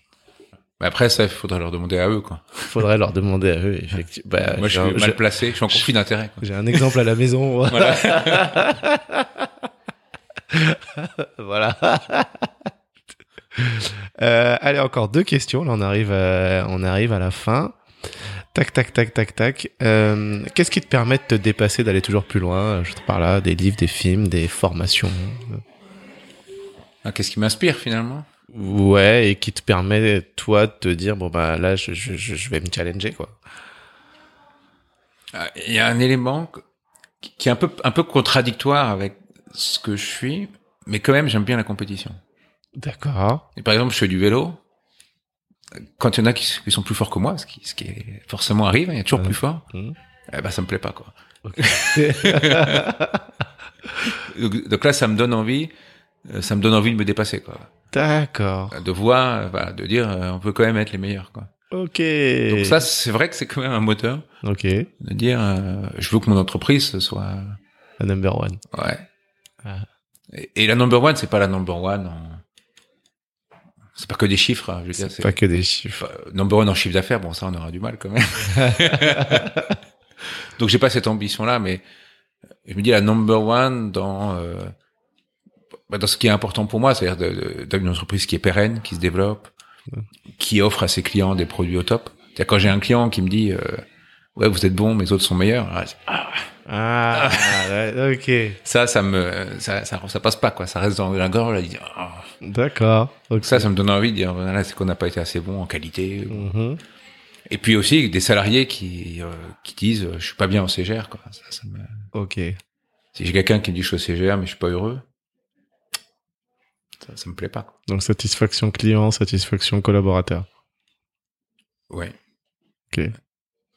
Et ouais, bon. Donc quand même, voilà, ce qui me pousse, c'est cet esprit de compétition. J'aime pas quand il y en a qui font mieux, quoi. Ok. Et il y en a plein. ah bah forcément, hein. mais en tout cas, ça te permet toi de te dire non, mais là, il faut que je fasse plus. Voilà, ça pas me dire, voilà, il faut que je continue. Okay. C'est sans fin, que je continue à m'améliorer, à progresser. Enfin. Très bien. Tu aurais un livre à nous conseiller quand même, parce que euh, je voulais parler de la communication non violente, mais là, on n'aura pas le temps. Je suis en train de le lire en ce moment grâce à mon coach. Et ça, bah, voilà. Enfin bref, t'as, as... Je, je, sais que c'est un, c'est un classique et, et puis il a été un peu dévoyé, mais moi, dans ma réflexion, ce qui a été vraiment le déclencheur, c'est le livre de Getz. Ok. Alors, je sais plus comment ça s'appelle, sur l'entreprise libérée. Ouais, on va trouver, on va trouver. Hein.